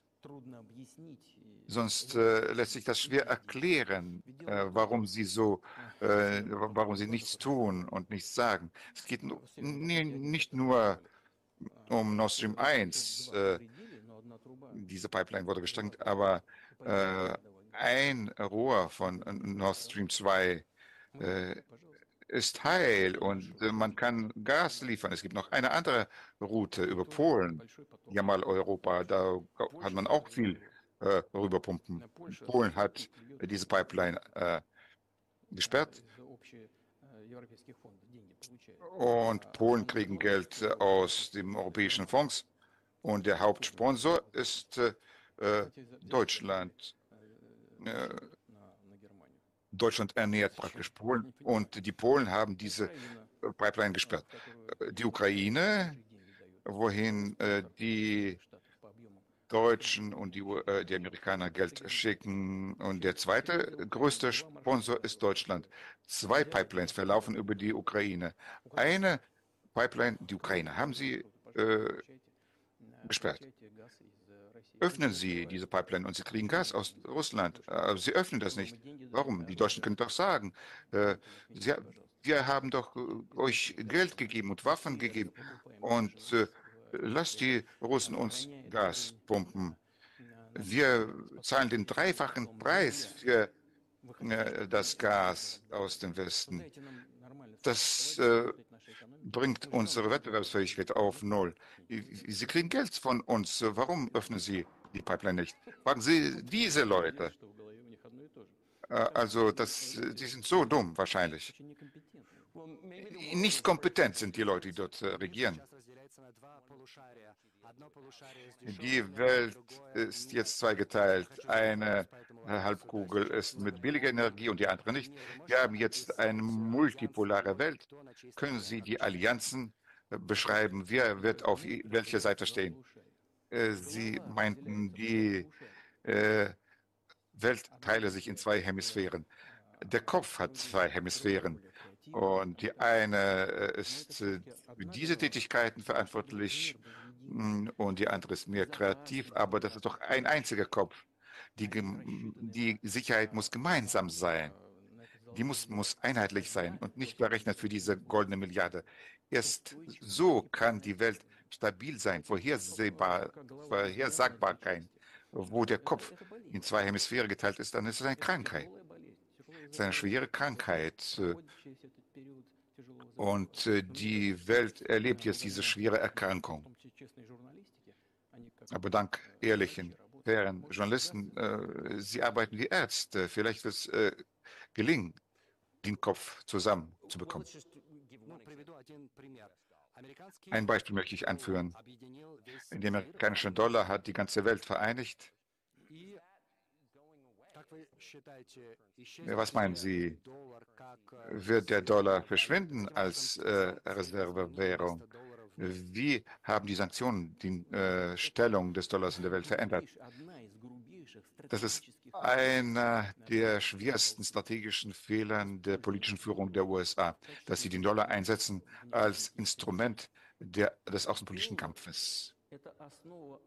Der Dollar, das ist die Grundlage, das Fundament der Macht der USA. Und das verstehen das wohl alle. Man kann äh, Dollar unendlich drucken. Äh, der Dollar geht durch die ganze Welt. Die Inflation ist minimal in den USA. Wie viel ist das? Drei Prozent ungefähr, drei bis vier Prozent vielleicht.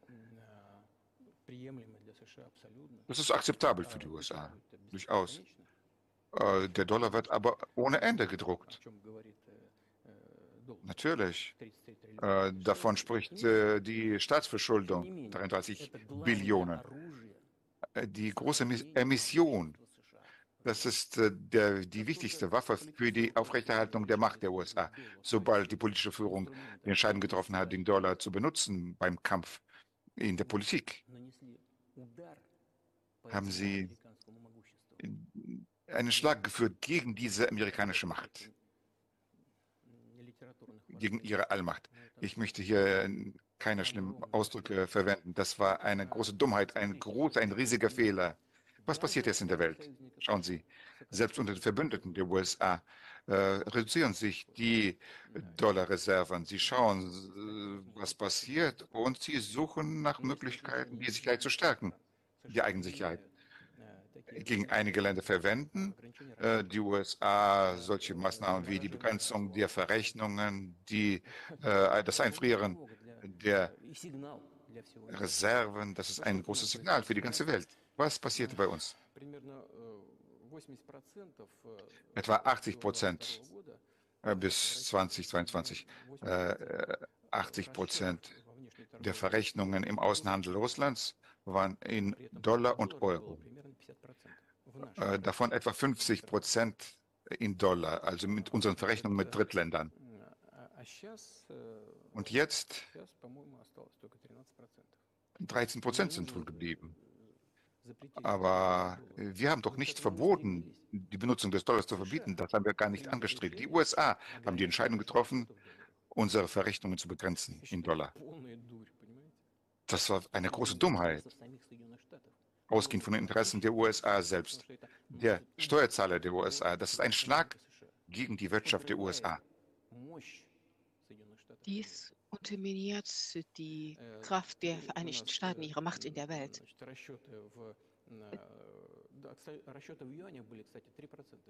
Und äh, damals hatte die Abrechnung in Yuan einen Anteil von 3 Prozent nur und jetzt äh, liegt dieser Wert bei 34 Prozent in Rubel und ca. 34 Prozent äh, auch in Yuan. Warum haben die USA das getan? Ich kann das nur durch Arroganz erklären. Die haben sich wahrscheinlich gedacht, dass alles zerbrechen würde, aber das ist nicht passiert. Sogar andere Länder, auch Erdöl, Erdöl produzierende Länder, sagen nun und handeln auch so, dass sie für Öl in Yuan bezahlen oder für Yuan-Öl verkaufen. Versteht, verstehen Sie, was passiert? Versteht jemand in den USA, was los ist? Was tun Sie denn? Sie schießen sich selbst ins Bein. Fragen Sie einen beliebigen Experten einen intelligenten Menschen in den USA. Was bedeutet der Dollar für die USA? Und sie ruinieren ihn. Ich glaube, das ist eine faire Einschätzung, wirklich. Äh, und die nächste Frage. Vielleicht haben Sie eine Kolonialmacht gegen eine andere ausgetauscht, aber eine sanftere, mildere? Läuft die BRICS eventuell heute Gefahr, dass diese sanftere Kolonialmacht, aber China dort dominiert. Äh, ist das gut für die Souveränität? Was glauben Sie darüber? Wir kennen diese große Geschichte und das sind nur Schauergeschichten. China und Russland sind Nachbarländer. Und wir können unsere Nachbarn nicht wählen, genauso weniger wie wir unsere Verwandten wählen können. Wir teilen eine gemeinsame Grenze, die tausende Kilometer von lang ist. Das ist Punkt eins. Punkt zwei, seit Jahrhunderten koexistieren wir und wir sind es gewöhnt. Drittens, die außenpolitische Philosophie Chinas ist nicht aggressiv. China, das, die außenpolitische Philosophie Chinas sucht immer nach Kompromissen, das sehen wir. Und dann, wir hören immer, genau wie Sie es gesagt haben, aber in einer sanfteren Form von dieser Gruselgeschichte, aber das Wesen bleibt ja unverändert. Der Umfang der Zusammenarbeit mit China wächst und wächst und wächst. und die Zusammenarbeit zwischen China und Europa ist intensiver und wächst auch stärker als zwischen China und Russland. Gut, fragen Sie mal die Europäer, haben sie Angst vor China? Vielleicht doch, vielleicht haben sie Angst. Denn Sie sind ja auch mit Problemen in der Volkswirtschaft in Europa konfrontiert und äh, die, Euro die chinesischen Unternehmen erschließen den europäischen Markt. Doch die chinesischen Unternehmen sind auch auf dem amerikanischen Markt stark präsent, nicht wahr? Ja, die politischen Entscheidungen werden so getroffen, dass man die Zusammenarbeit mit China zu begrenzen versucht. Aber Herr Tucker, Sie schießen Sie sich selbst ins Bein, wenn Sie die Zusammenarbeit mit China einschränken. Das schadet nur Ihnen. Und es ist ein sensibler Bereich, da gibt es keine einfachen, simplen Lösungen, genauso wie beim Dollar. Bevor Sie äh, unrechtmäßige Sanktionen verhängen, äh, die illegitim im Sinne der UN-Charta sind, muss man genauer darüber nachdenken. Denn es gibt Entscheidungen, die Probleme als Folge haben. Sie haben gesagt, dass die Welt heute besser wäre und davon profitieren wäre, wenn es keine zwei konkurrierenden Bündnissen, Bündnisse oder Allianzen gäbe.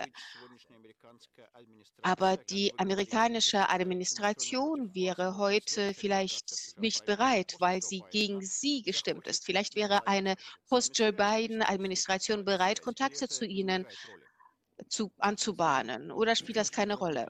Ich werde darauf eingehen, aber zuerst möchte ich die Frage von vorhin zu Ende beantworten. 200 Milliarden, das ist das Ziel, das wir uns mit meinem Freund und Kollegen Staatspräsident Chinas Xi Jinping einvisiert hatten. Das sind 2 Milliarden Dollar Handelsumsatz mit China und wir haben dieses Ziel bereits übertroffen. Laut unseren Angaben liegen wir bereits bei 230 Milliarden Dollar, laut chinesischen Daten bei 240 Milliarden US-Dollar. Das ist ähm, unser gegenseitiger Handelsumsatz mit China. Noch wichtig. Der Handelsumsatz ist auch ausgewogen. Wir ergänzen einander im Hightech-Bereich, in der Energiewirtschaft, in der Wissenschaft und Forschung. Und das ist sehr gut ausgewogen.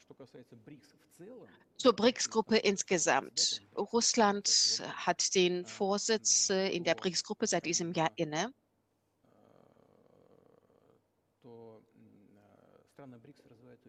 Die BRICS-Länder aktiven entwickeln sich sehr schnell. Und wenn ich mich richtig erinnere, war das das Jahr 1992. Der Anteil der G7-Länder in der Weltwirtschaft lag bei 47 Prozent.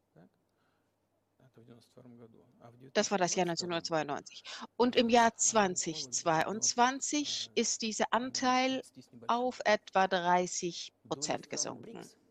Der Anteil der BRICS-Länder lag 1992 bei nur 16 Prozent und liegt jetzt über dem G7-Niveau. Und das hat nichts mit den Ereignissen in der Ukraine zu tun. Das ist ein Entwicklungstrend der Welt und der Weltwirtschaft. So sind sie heute. Und das ist unvermeidlich. Und das wird auch weitergehen. So wie die Sonne jeden Tag aufgeht. Das kann man nicht verhindern. Man muss sich daran anpassen. Wie passen sich die USA an? Mit Gewalt. Sanktionen, Druck, Luftangriffe, Einsatz von Streitkräften. Der Grund dafür ist die eigene Arroganz. Oder die politische Elite versteht nicht, dass die Welt sich aus objektiven Gründen und Umständen verändert. Und es ist notwendig, rechtzeitig kompetente Entscheidungen zu treffen, um auf demselben Niveau zu bleiben. Entschuldigen Sie, wenn Sie sogar Ihre, Ihr Dominanzniveau erhalten wollen. Aber grobe Aktionen gegen Russland oder andere Länder erzeugen einen Gegen Effekt und das ist äh, offenkundiger Fakt. Sie haben mich gefragt, wenn ein anderer Präsident, Leiter der Administration an die Macht kommt, wird sich etwas verändern. Es geht nicht um die Persönlichkeit. Ich hatte sehr gute Beziehungen zu Bush. Ich weiß, dass in den USA er so dargestellt wird, er sei ein äh, Bursche vom Lande, der ein langsam ist, aber das ist nicht der Fall, das versichere ich Ihnen. Er hat zwar seine Fehler im Jahr 2008 gemacht, äh, im, im Hinblick auf die Russlandpolitik und die Einladung der Ukraine zur NATO. Das war ja alles unter ihm geschehen. Er war es, der auf Europa Druck, Druck ausgeübt hatte. Aber insgesamt hatten wir zueinander, standen wir in einem sehr guten Kontakt. Er ist nicht schlechter oder dümmer als ein beliebiger amerikanischer, russischer oder europäischer Politiker. Er war sich darüber völlig bewusst, was er tat. Was, und mit Trump hatte ich auch gute persönliche Kontakte. Es geht nicht um die Persönlichkeit des Präsidenten oder des Regierungschefs, sondern um, um die Stimmung der Eliten. Wenn die amerikanische Gesellschaft von der Idee herausgeht, dass sie um jeden Preis und Einsatz von Gewalt Vorherrschaft, ihre Vorherrschaft bewahren wollen, dann kann es noch schlimmer werden. Wenn Sie aber anerkennen, dass die Welt sich aufgrund objektiver Umstände verändert und dass man in der Lage sein muss, rechtzeitig darauf zu reagieren, um die eigenen Vorteile weiter zu nutzen, dann kann sich noch vieles heute ändern. Die chinesische Volkswirtschaft ist im Hinblick auf die Parität der Kaufkraft an Platz 1 gerückt liegt vor den USA, gefolgt, äh, darauf folgt Indien mit äh, 1,4 Milliarden Menschen. Darauf folgt dann Japan und dann Russland, trotz aller Einschränkungen und Sanktionen. Sanktionen, Einschränkungen, Abschaltungen vom SWIFT, Unmöglichkeit in Dollar, die Geschäfte, die Transaktionen umzusetzen, Sanktionen gegen unsere ölbefördernden Schiffe, Sanktionen gegen die Luftfahrt, zwischen Sanktionen gegen alles. Aber trotzdem ist Russland nun die weltweit stärkste Volkswirtschaft, die erste, europäische führende Volkswirtschaft, trotz aller Sanktionen. Die Instrumente, die die USA einsetzen, funktionieren nicht. Aber man muss sich ja, man muss ja zuerst denken, ehe man handelt. Wenn sich die regierenden Eliten dessen bewusst werden, dann kann sich was verändern. Und dann kann auch ein Staats- und Regierungschef so agieren, dass er auch die Erwartungen, den Erwartungen der Wähler und der Entscheidungsträger gerecht wird. Sie beschreiben zwei unterschiedliche Systeme. Sie sagen, dass äh, einerseits äh, die Staatspräsidenten im Interesse ihrer Wähler agieren, aber auch gleichzeitig Entscheidungen unter den regierenden, herrschenden Klassen getroffen werden. Aber Sie leiten Ihr Land seit vielen Jahren. Was glauben Sie, wer entscheidet in Amerika? Amerika ist ein komplexes Land. Es ist seinerseits einerseits konservativ und andererseits verändert es sich sehr schnell und äh, es ist uns nicht einfach, gleich einen Überblick zu bekommen. Wer entscheidet auf den Wahlen? Wie ist das nachvollziehbar, wenn in jedem US-Staat äh, eigene Gesetze in Kraft getreten sind, äh, wenn man in einem Bundesstaat dann jemanden nicht zu den Wahlen zulassen kann. Es ist ein zweistufiges Wahlsystem und der Überblick ist da nicht einfach gibt die zwei Parteien, die im Land dominieren, die Republikaner und Demokraten. Und im Rahmen dieser Parteien gibt es Entscheidungszentren, Zentren, die Entscheidungen ausarbeiten. Nach dem Zerfall der Sowjetunion wurden ja gegen Russland aus meiner Sicht fehlerhafte Ansätze, eine ungerechtfertigte Politik des Druckes äh, ausgeübt. Das ist ja Druck, die NATO-Erweiterung, die Unterstützung der Separatisten im Kaukasus, die Schaffung von Raketenabwehrsystemen. Das sind ja alles äh, Druckinstrumente. Druck, Druck, Druck, Druck. Dann wurde, wollte man die Ukraine in die NATO locken. Warum? Ich glaube, einer der Gründe ist, dass überflüssige Produ Produktionskapazitäten in dem Kampf, in den Zeiten des Kampfes gegen die Sowjetunion entstanden sind. Es gab auch Sowjetexperten und die konnten nichts anderes tun.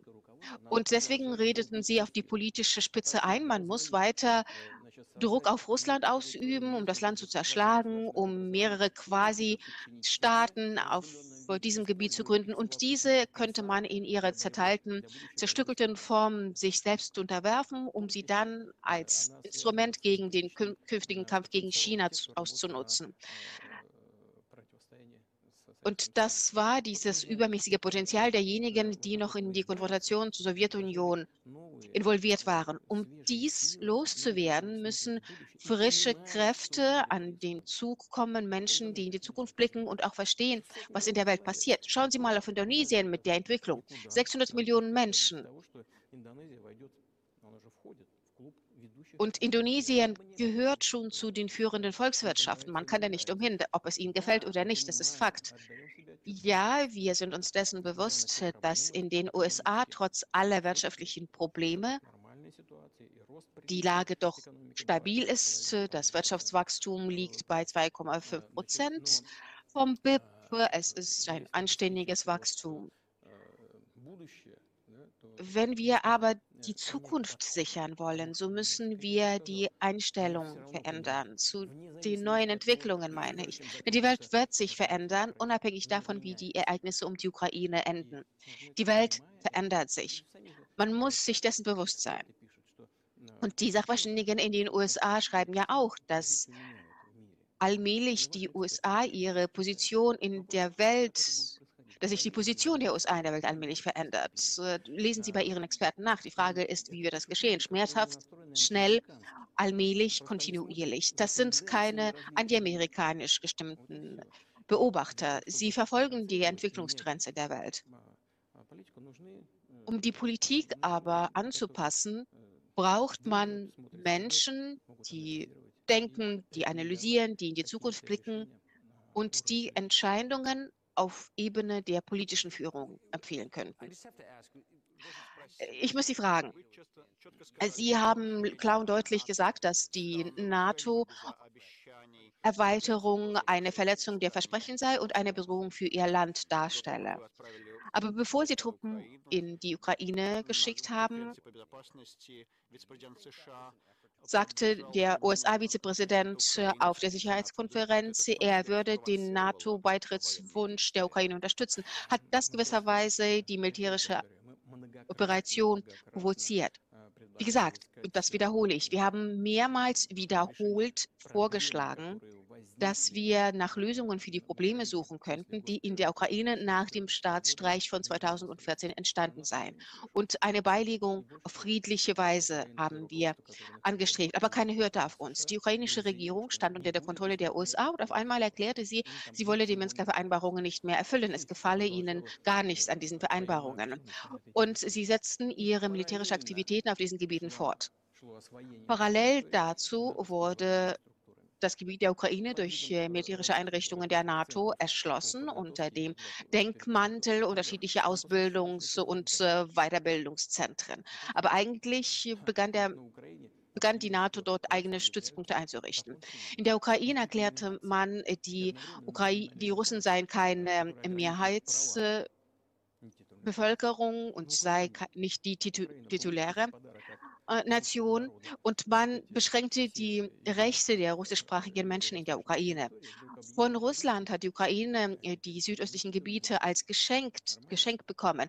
Aber auf einmal gehören die Russen nicht zur Titularnation. Ist, geht das überhaupt noch? Aus diesen Umständen haben wir beschlossen, äh, den Krieg zu beenden, den die Neonazis in der Ukraine 2014 mit bewaffneten Mitteln entfesselt haben. Äh, glauben Sie, Zelensky hat freie Hand, um Verhandlungen zu führen, sodass dieser Konflikt beigelegt werden kann? Das weiß ich nicht. Ich kenne die Einzelheiten nicht, da kann ich nicht urteilen. Ich glaube doch. Sein Vater kämpfte ja gegen die Nazis im Zweiten Weltkrieg. Ich habe mit ihm auch mal darüber gesprochen. Ich habe ihm gesagt, Valodia, was machst du? Warum unterstützt du heute die Neonazis in der Ukraine, wo doch dein Vater gegen den Faschismus gekämpft hat? Er hat an der Front gekämpft, er war Frontsoldat. Ich werde seine Antwort jetzt nicht zitieren, denn es, ist, äh, wäre nicht, es wäre nicht äh, angebracht. Aber zur Wahlfreiheit, warum nicht? Er kam an die Macht, weil das ukrainisch, die ukrainische Bevölkerung erwartete, dass er die Ukraine zum Frieden führen würde. Und das waren seine Wahlversprechen. So hatte er auch seinen großen Vorwahl Vorsprung bei den Wahlen erlangt. Dann kam er an die Macht und ich glaube, es wurde ihm bewusst, es ist besser, Frieden mit den Neonazis und Neonationalisten zu wahren, denn die sind zu aggressiv und aktiv und man, man darf sich mit ihnen nicht streichen, nicht streiten, sie sind unberechenbar. Und zweitens, der Westen unterstütze diese Neonazis und würde auch weiter diejenigen unterstützen, die gegen Russland kämpfen. Und das ist äh, sicher und zuverlässig. Deswegen nahm er diese neue Position ein, obwohl er seinem Volk versprochen hatte, den Krieg in der Ukraine zu beenden. Er hat seine Wähler betrogen.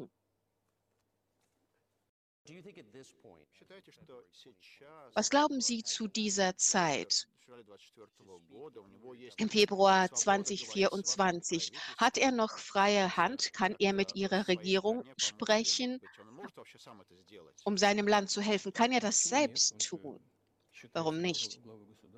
Er hält sich ja für das Staatsoberhaupt, äh, er hat einen Wahlsieg errungen. Aber ich glaube, dass alles, was in der Ukraine 2014 passiert ist, äh, bedeutet, äh, dass äh, die, der Ursprung, Ursprung der politischen Macht genau dieser Staatsstreich ist. Und er ist ein illegitimer Staatsstreich.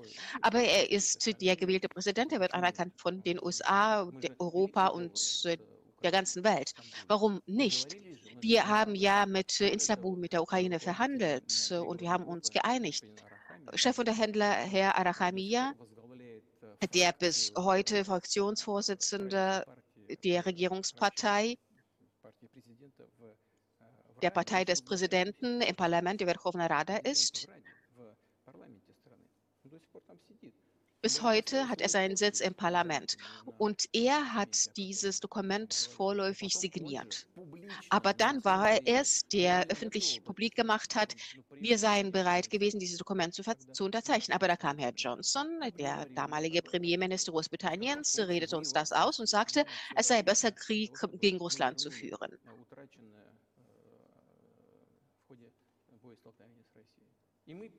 Um alles zurückzuerobern, was äh, im Zuge der Gefechte verloren gegangen sei.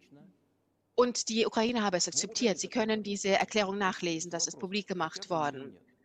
Nun ist die Frage, wollen Sie das oder nicht? Und äh, der ukrainische Präsident unterzeichnete daraufhin ein Dekret, das Verhandlungen mit Russland äh, verboten hat hat. Er soll dieses äh, Dekret außer Kraft setzen und äh, wir sind bereit zu verhandeln. Wir weigern uns ja nicht. Äh, es war die Ukraine, die sich öffentlich geweigert hat. Und bitte, er soll das Dekret zurücknehmen und wir können Verhandlungen be beginnen, bitte. Aber Sie folgten den Forderungen oder den Einreden des ex-britischen Premierministers, Herrn Johnson. Und ich glaube, das ist lächerlich und ähm, ehrlich gesagt ziemlich traurig wie Herr Arachamia gesagt hat, schon vor, äh, vor eineinhalb Jahren hätten wir diesen Krieg verhindern können. Aber die Engländer haben uns überredet und wir führen den Krieg weiter. Also wo ist jetzt Johnson und der Krieg geht weiter?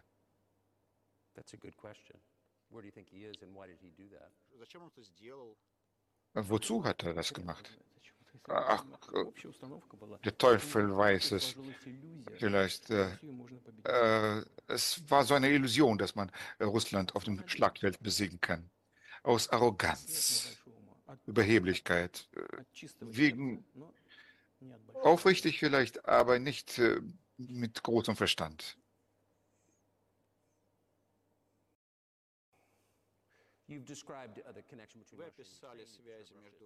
Sie beschrieben die Verbindung zwischen Russland und der Ukraine. Sie haben Russland beschrieben, dass das ein orthodoxes Land. Was bedeutet das für Sie? Sind Sie äh, Führer eines christlichen Landes, wie Sie sich selbst äh, beschreiben? Äh, welchen Einfluss macht das auf Sie? Wissen Sie, wie bereits gesagt, 988 äh, hat sich äh, der Fürst Wladimir taufen lassen.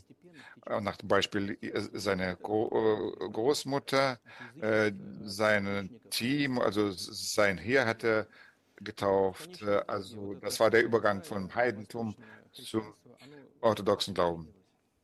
Und dieser östliche Glaube, der äh, östlich-orthodoxe Glaube, hat sich tief verwurzelt im russischen Volk. Russland äh, weitete sich aus, nahm andere Völker auf, die Buddhisten waren, äh, Moslems. Und Russland behielt sich immer sehr loyal gegenüber den Menschen, die andere Konfessionen sich dazu bekennen. Und das ist, darin liegt seine Kraft. Das ist ganz klar. Alle äh, globalen Konfessionen, die traditionell sind, auch für Russland, sind die wichtigsten Werte sehr ähnlich, um nicht zu sagen gleich. Die russischen Behörden haben sehr behutsam sich verhalten gegenüber äh, der Konfessionen, der Kultur, der Nationen, die zu Russland äh, stießen. Das ist die Grundlage für die Stabilität des russischen Staates, weil alle Völker, die Russland besiedeln, sie halten Russland für ihre Heimat. Also wenn Menschen aus Lateinamerika zu ihnen kommen oder nach Europa siedeln Menschen um, aber sie kamen aus ihrer historischen Heimat äh, zu Ihnen oder in die europäischen Länder, die verschiedene äh, und die Vertreter verschiedener Konfessionen, die in Russland leben, äh, halten Russland für ihre Heimat. Wir sind eine einzige Familie und die traditionellen Werte sind sehr ähnlich. Eine große Familie, äh, aber jeder hat seine eigene Familie. Das ist die Grundlage unserer Gesellschaft. wenn wir sagen, die Heimat und die Familie miteinander verbunden sind, so ist das wahr. Man kann nicht eine normale Zukunft für die eigenen Kinder sichern, wenn wir eine stabile Zukunft für die ganze Heimat gewährleisten. Warum? Wenn Sie gestatten, äh, äh, worin unterscheiden sich die Religionen? Die, das Christentum ist äh, gewaltlos, mit Gewaltverzicht, mit der anderen Wange äh, bei Christus. Und wie kann ein Führer Christ sein, wenn sie andere töten lassen? Ganz leicht kann man das verbinden, äh, wenn man sich verteidigt. Womit bekannt das Ganze in der Ukraine? Äh, es gab dort den Staatsstreich und dann die Kriegshandlungen im Donbass. Wir schützen unsere Leute. Wir schützen unsere Heimat, unsere Leute und unsere Zukunft. Was die Religion insgesamt betrifft, äh, sie äußert sich nicht in äußeren Phänomenen, nicht, dass sie jeden Tag in die Kirche gehen und äh, sich verbeugen. Äh, die Religion ist im Herzen. Die Kultur ist so ähm, menschenzentriert. Dostoevsky, der sehr gut bekannt ist im Westen, als Genie der russischen Kultur und der russischen Literatur, hat viel darüber geschrieben, über die russische Seele. Äh, der, die westliche Gesellschaft ist pragmatischer und der russische Mensch denkt mehr an die Ewigkeit. Äh, äh, es geht um die Werte, Moral. Vielleicht äh, sind Sie nicht einverstanden mit mir, aber die westliche äh, Kultur hat mehr Pragmatik in sich. Ich meine nicht, dass es schlecht ist. Das ist die Möglichkeit, für die jetzige goldene Milliarde gute Erfolge zu erzielen. In der Produktion, in der Wissenschaft äh, ist es nichts Schlechtes dabei. Wir sind nicht gleich. Äh, wir sehen ähnlich aus, aber die, das Bewusstsein, die Mentalität ist doch ein bisschen unterschiedlich. Sie meinen, dass etwas, etwas Übernatürliches, wenn Sie das Geschehen der Welt sich anschauen. Sehen Sie hm, das Werk Gottes oder sagen Sie, dass ich sehe hier die Wirkung von übermenschlichen Kräften? Das meine ich nicht so. Ich sehe, dass die Menschheit sich entwickelt nach ihren inneren Gesetzen. Sie sind so, wie sie sind. Man kann nicht umhin, ihnen zu folgen. So war es immer in der Geschichte der Menschheit. Einige Völker vermehrten sich und äh, wurden stärker. Dann äh, verließen sie die Weltarena. Das Gewohnte war nicht mehr da. Man äh, äh, Genghis Khan und die Goldene Horde oder der, das große römische Reich. Aber das war das, ein gigantischer Staat. Aber das Potenzial der Barbaren hat sich angesammelt. Unter ihren Schlägen zerfiel das römische Reich, weil die Barbaren zahlreicher wurden. Sie entwickelten sich recht gut. Auch wirtschaftlich haben sie sich gefestigt. Und das Regime äh, des Römischen Reiches zerfiel. Aber der Zerfall dauerte lange, 500 Jahre. Das war der Prozess der Zerfall des Römischen Reiches. Und der Unterschied mit der jetzigen Situation ist, dass die Prozesse, die Veränderungsprozesse viel schneller verlaufen als während des großen Römischen Reiches. So when does the AI empire start, do you think? Ну, когда начнется тогда империя ИИ? Äh, wann beginnt dann äh, die, äh, äh das KI-Reich, äh, künstliche Intelligenz? Sie äh, stellen immer schwierigere Fragen. Um darauf zu antworten, muss man Fachmann sein. Im Bereich von Big Data, im Bereich der künstlichen Intelligenz. Äh, die Menschheit sieht sich vielen Gefahren gegenüber. im Bereich der Genetik. Sie, man kann ein Supermensch, ein spezieller Mensch entwickelt werden. Ein Krieger, ein Sportler, Mensch, äh, ein Wissenschaftler, Mensch. Äh, in den USA hat Musk ein Chip eingesetzt in den Kopf eines Menschen. Ähm, Musk lässt sich nicht stoppen. Er wird das machen, was er für nötig hält. Aber irgendwie muss man äh, mit ihm Vereinbarungen zu treffen. Äh, man muss ihn überzeugen. Man muss doch reden mit ihm. Äh, der Prozess ist zu kanalisieren, vielleicht äh, irgendwelche Regeln erfinden äh, dafür. Die Menschheit muss sich Gedanken machen darüber, was passieren wird mit der Menschheit im Zusammenhang mit der neuen Technologien und diesen Entwicklungen in Genetik oder die äh, KI. Man kann schon prognostizieren, was passieren kann.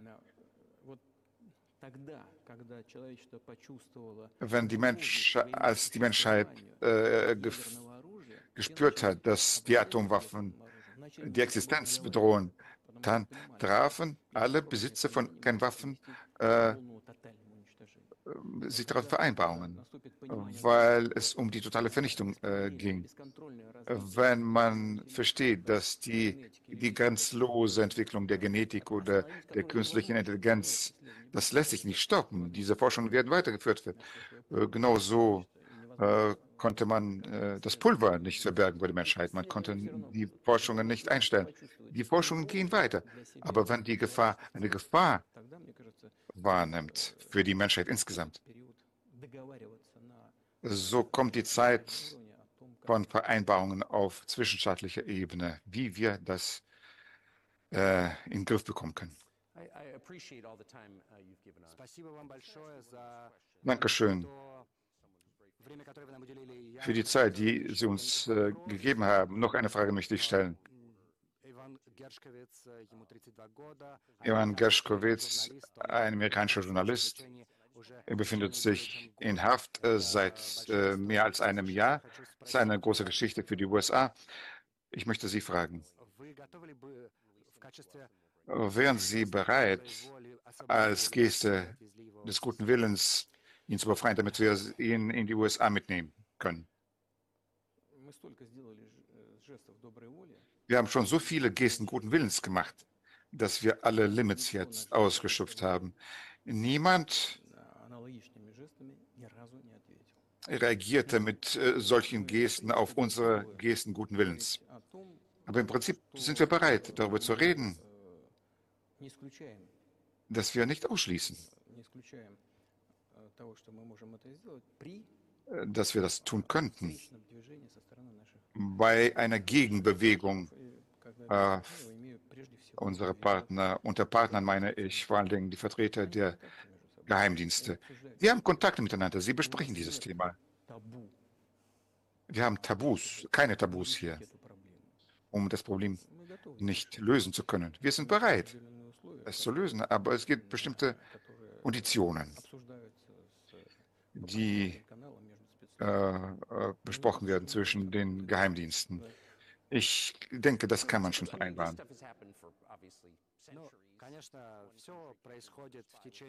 Alles passiert innerhalb von Jahrhunderten. Ein Spion wurde äh, geschnappt und dann wird man ausgetauscht. Aber das ist eine andere Situation. Das, er ist kein Spion, er ist äh, einfach ein Kind. Oh, er hat vielleicht etwas gesetzwidrig gemacht, aber er ist kein Spion. Vielleicht befindet er sich doch in einer anderen Kategorie. Vielleicht wäre es nicht gerecht, hm, dass man austauschen könnte gegen jemanden sonst. Ähm, man kann darüber reden, was wer ist Spion und wer ist kein Spion. Aber es gibt äh, doch Dinge, die vom Gesetz vorgesehen sind. Wenn man geheime Informationen in die Hand kriegt, auf vertrauliche Grundlage macht er das, dann heißt das Spionage. Und er hat vertrauliche Informationen bekommen und machte das konspirativ. Vielleicht hat man, wurde er von jemandem hineingezogen, vielleicht aus äh,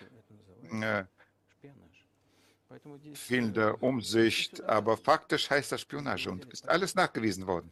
Man, er ist doch auf frische Tat ertappt, als er diese Information bekommen hat. Äh, wär, wäre das etwas Erfundenes, nicht Nachgewiesenes, dann wäre das eine andere Geschichte gewesen. Aber er wurde auf frische Tat ertappt, als er geheime Informationen auf vertraulichem Wege, auf geheimem Wege erhalten.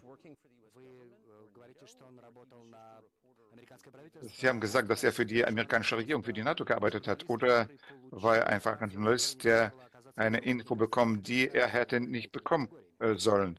Da gibt es einen Unterschied.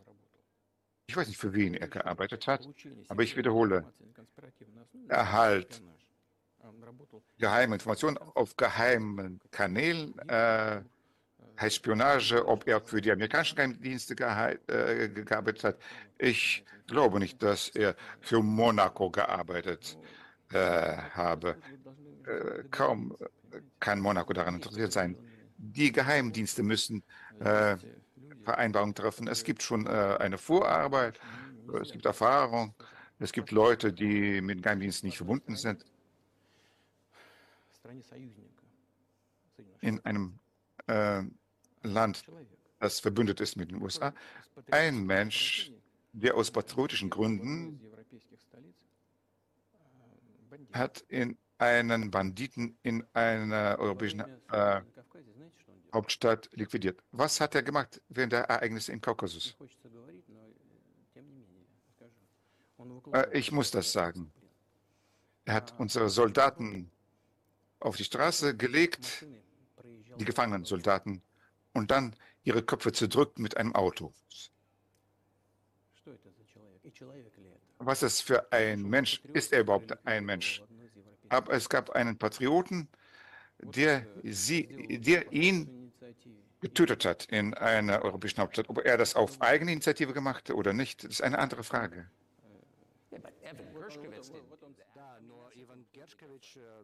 Aber Ivan Gershkovich hat nicht dergleichen gemacht. Das ist eine ganz andere Geschichte. Er ist einfach Journalist. Er ist nicht einfach Journalist. Ein Journalist, der geheime Informationen bekommen hat auf geheimem Wege. Das ist eine andere Geschichte, natürlich. Ich erzähle nur von Menschen, die unter Kontrolle sich befinden eigentlich. Der Kontrolle der USA-Behörden. Wo sie auch sitzen würden, in welchem Gefängnis. Und zwischen den Geheimdiensten gibt es einen Dialog dazu. Es muss in Ruhe, äh, professionell entschieden werden. Kontakte sind da und sie sollen weiterarbeiten. Ich schließe nicht aus, dass die Person, dieser Berschkowitsch, in die Heimat kommen kann. Warum auch nicht? Es hat doch keinen Sinn, ihn in einem russischen Gefängnis zu halten. Aber auch unsere Kollegen oder Kollegen unserer Geheimdienste auf der amerikanischen Seite, sie sollten sich auch Gedanken machen darüber, wie die Probleme zu lösen sind, äh, denen sich unsere Geheimdienste gegenüberstehen. Wir sind nicht geschlossen. Äh, wir sperren uns nicht gegen Verhandlungen. Die Verhandlungen werden geführt und es gab viele Fälle, wo wir Vereinbarungen getroffen haben. Vielleicht passiert das auch diesmal. Man muss bloß im Dialog sein.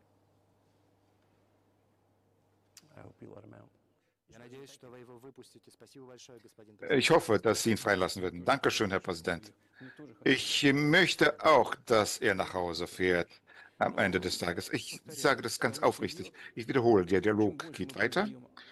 Und je mehr wir äh, Dinge äh, davon, von diesen Dingen offenlegen, desto schwieriger ist es mit ihrer Lösung. Alles muss ruhig sein, still sein. Aber funktioniert es mit dem Krieg? Ich weiß nicht. Ich möchte noch eine Frage stellen. Vielleicht äh, wollen Sie aus strategischen Gründen nicht antworten, aber haben Sie keine Sorge, äh, dass äh, das Geschehen in der Ukraine äh, zu einem viel größeren führen kann, zu einem fürchtlichen Ende führen kann? Und äh, äh, wie motiviert werden Sie, die USA anzurufen und zu sagen, wollen wir Vereinbarung treffen. Ich habe doch gesagt, wir haben auf Verhandlungen nie verzichtet. Und wir weigern uns nicht, einen Dialog zu führen. Die westliche Seite und die Ukraine ist ein Satellit der USA. Das ist doch ganz klar. Ich möchte nicht sagen, dass das äh, ein Fluch äh, klingt äh, als eine Beleidigung, aber wir verstehen, was passiert. Finanzielle Unterstützung, wie viel? 72 Milliarden. An zweiter Stelle Deutschland, andere europäische Länder. Äh, Dutzende von Milliarden Dollar fließen in die Ukraine. Ein riesiger Fluss von Waffen geht in die Ukraine. Dann sagen Sie doch der jetzigen Führung der Ukraine, geht doch an den Verhandlungstisch, hebt eures, euer dummes Dekret auf und geht an die Verhandlungen. Wir haben nicht verzichtet. Ich verstehe natürlich, äh, dass das kein Fluch ist und keine Beleidigung. Es wurde mitgeteilt, dass äh, die Ukraine den Frieden nicht unterzeichnen durfte auf Weisung des ehemaligen Premiers äh, Großbritanniens, der auf Weisung der USA gehandelt hat. Aber warum wollen Sie diese Frage nicht direkt mit der Administration der USA, Bidens, entscheiden, die die Ukraine kontrolliert? Wenn die Regierung der Ukraine verzichtet hat auf Verhandlungen, dann haben sie das gemacht auf Weisung Washingtons. Wenn Sie sehen in Washington, dass es eine falsche äh, Entscheidung war, dann sollten Sie vielleicht äh, einen Vorwand finden, der nicht beleidigend wäre für alle, eine Lösung zu finden. Nicht wir haben diese Entscheidung getroffen. Dort wurde die Entscheidung getroffen und Sie wollen, Sie sollen äh, darauf verzichten. Wir haben eine falsche Entscheidung getroffen und jetzt müssen Sie nach einem Ausweg äh, aus dieser Situation suchen. Sollen wir für Sie Ihre Fehler korrigieren? Sie haben den Fehler gemacht. Sie sollen ihn bitte auch beheben. Wir sind dafür, das unterstützen wir. Ich möchte nur sicherstellen, dass ich Sie nicht falsch verstanden habe. Sie wollen auf Verhandlungs Wege eine Lösung für das finden, was in der Ukraine passiert. Stimmt es? Das haben wir ja schon erreicht. Wir haben in Istanbul ein umfangreiches Dokument erstellt. Das haben die Chefunterhändler der ukrainischen Delegation paraffiert. Da steht die Unterschrift nicht auf dem gesamten Vertrag, aber auf dem Auszug aus diesem Vertrag. Der Chefunterhändler hat alles signiert und dann hat er gesagt, wir waren bereit, alles zu unterschreiben und der Krieg wäre sonst längst zu Ende. Aber da kam Herr Johnson her und redete es uns aus und wir haben die Chance verpasst. Wir haben sie verpasst, wir haben einen Fehler gemacht. Wollen wir bitte zurückgehen? zu dem zurückkehren. Warum sollen wir uns nun um Fehler anderer kümmern? Ich verstehe, man könnte sagen, es sei auch unser Fehler gewesen. Wir haben Aktionen intensiviert und beschlossen haben, Waffen einzusetzen, um diesen Krieg zu beenden, der 2014 im Donbass begann.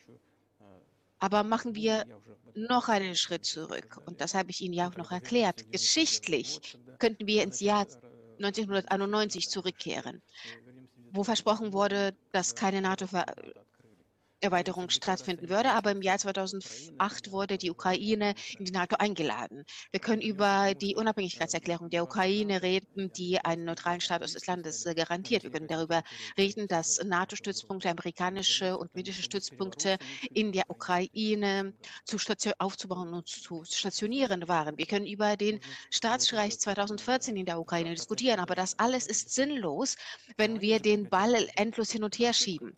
Aber es waren Sie, Sie, die die Verhandlungen gestoppt haben. War das ein Fehler? Ja. Korrigieren Sie ihn und dann sind wir bereit.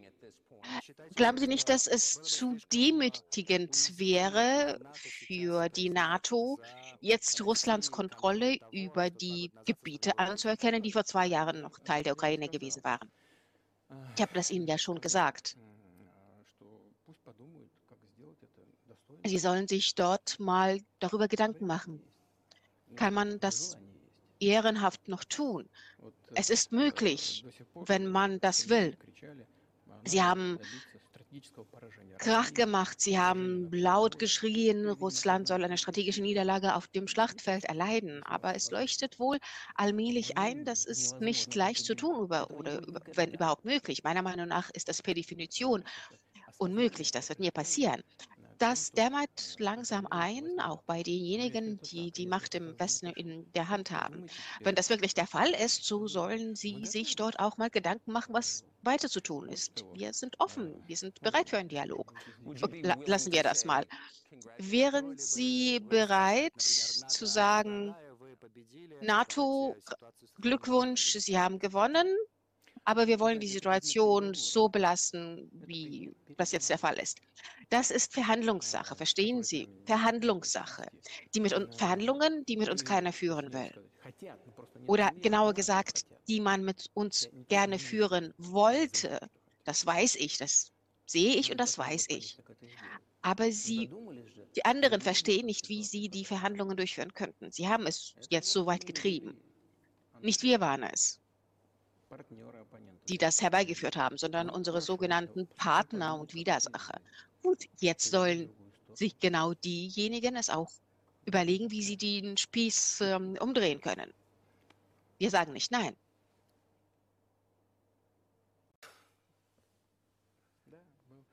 Ja, so.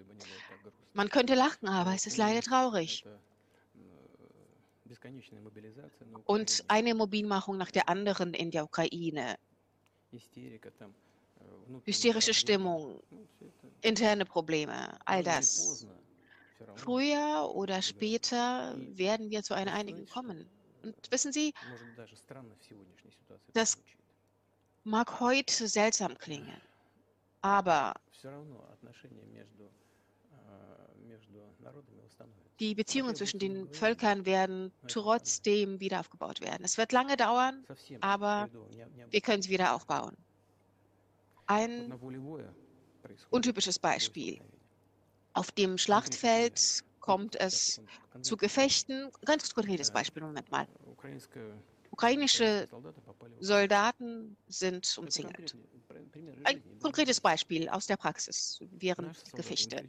Unsere Soldaten rufen ihnen, null Chancen, ergebt euch, kommt raus, ihr werdet leben, ergebt euch.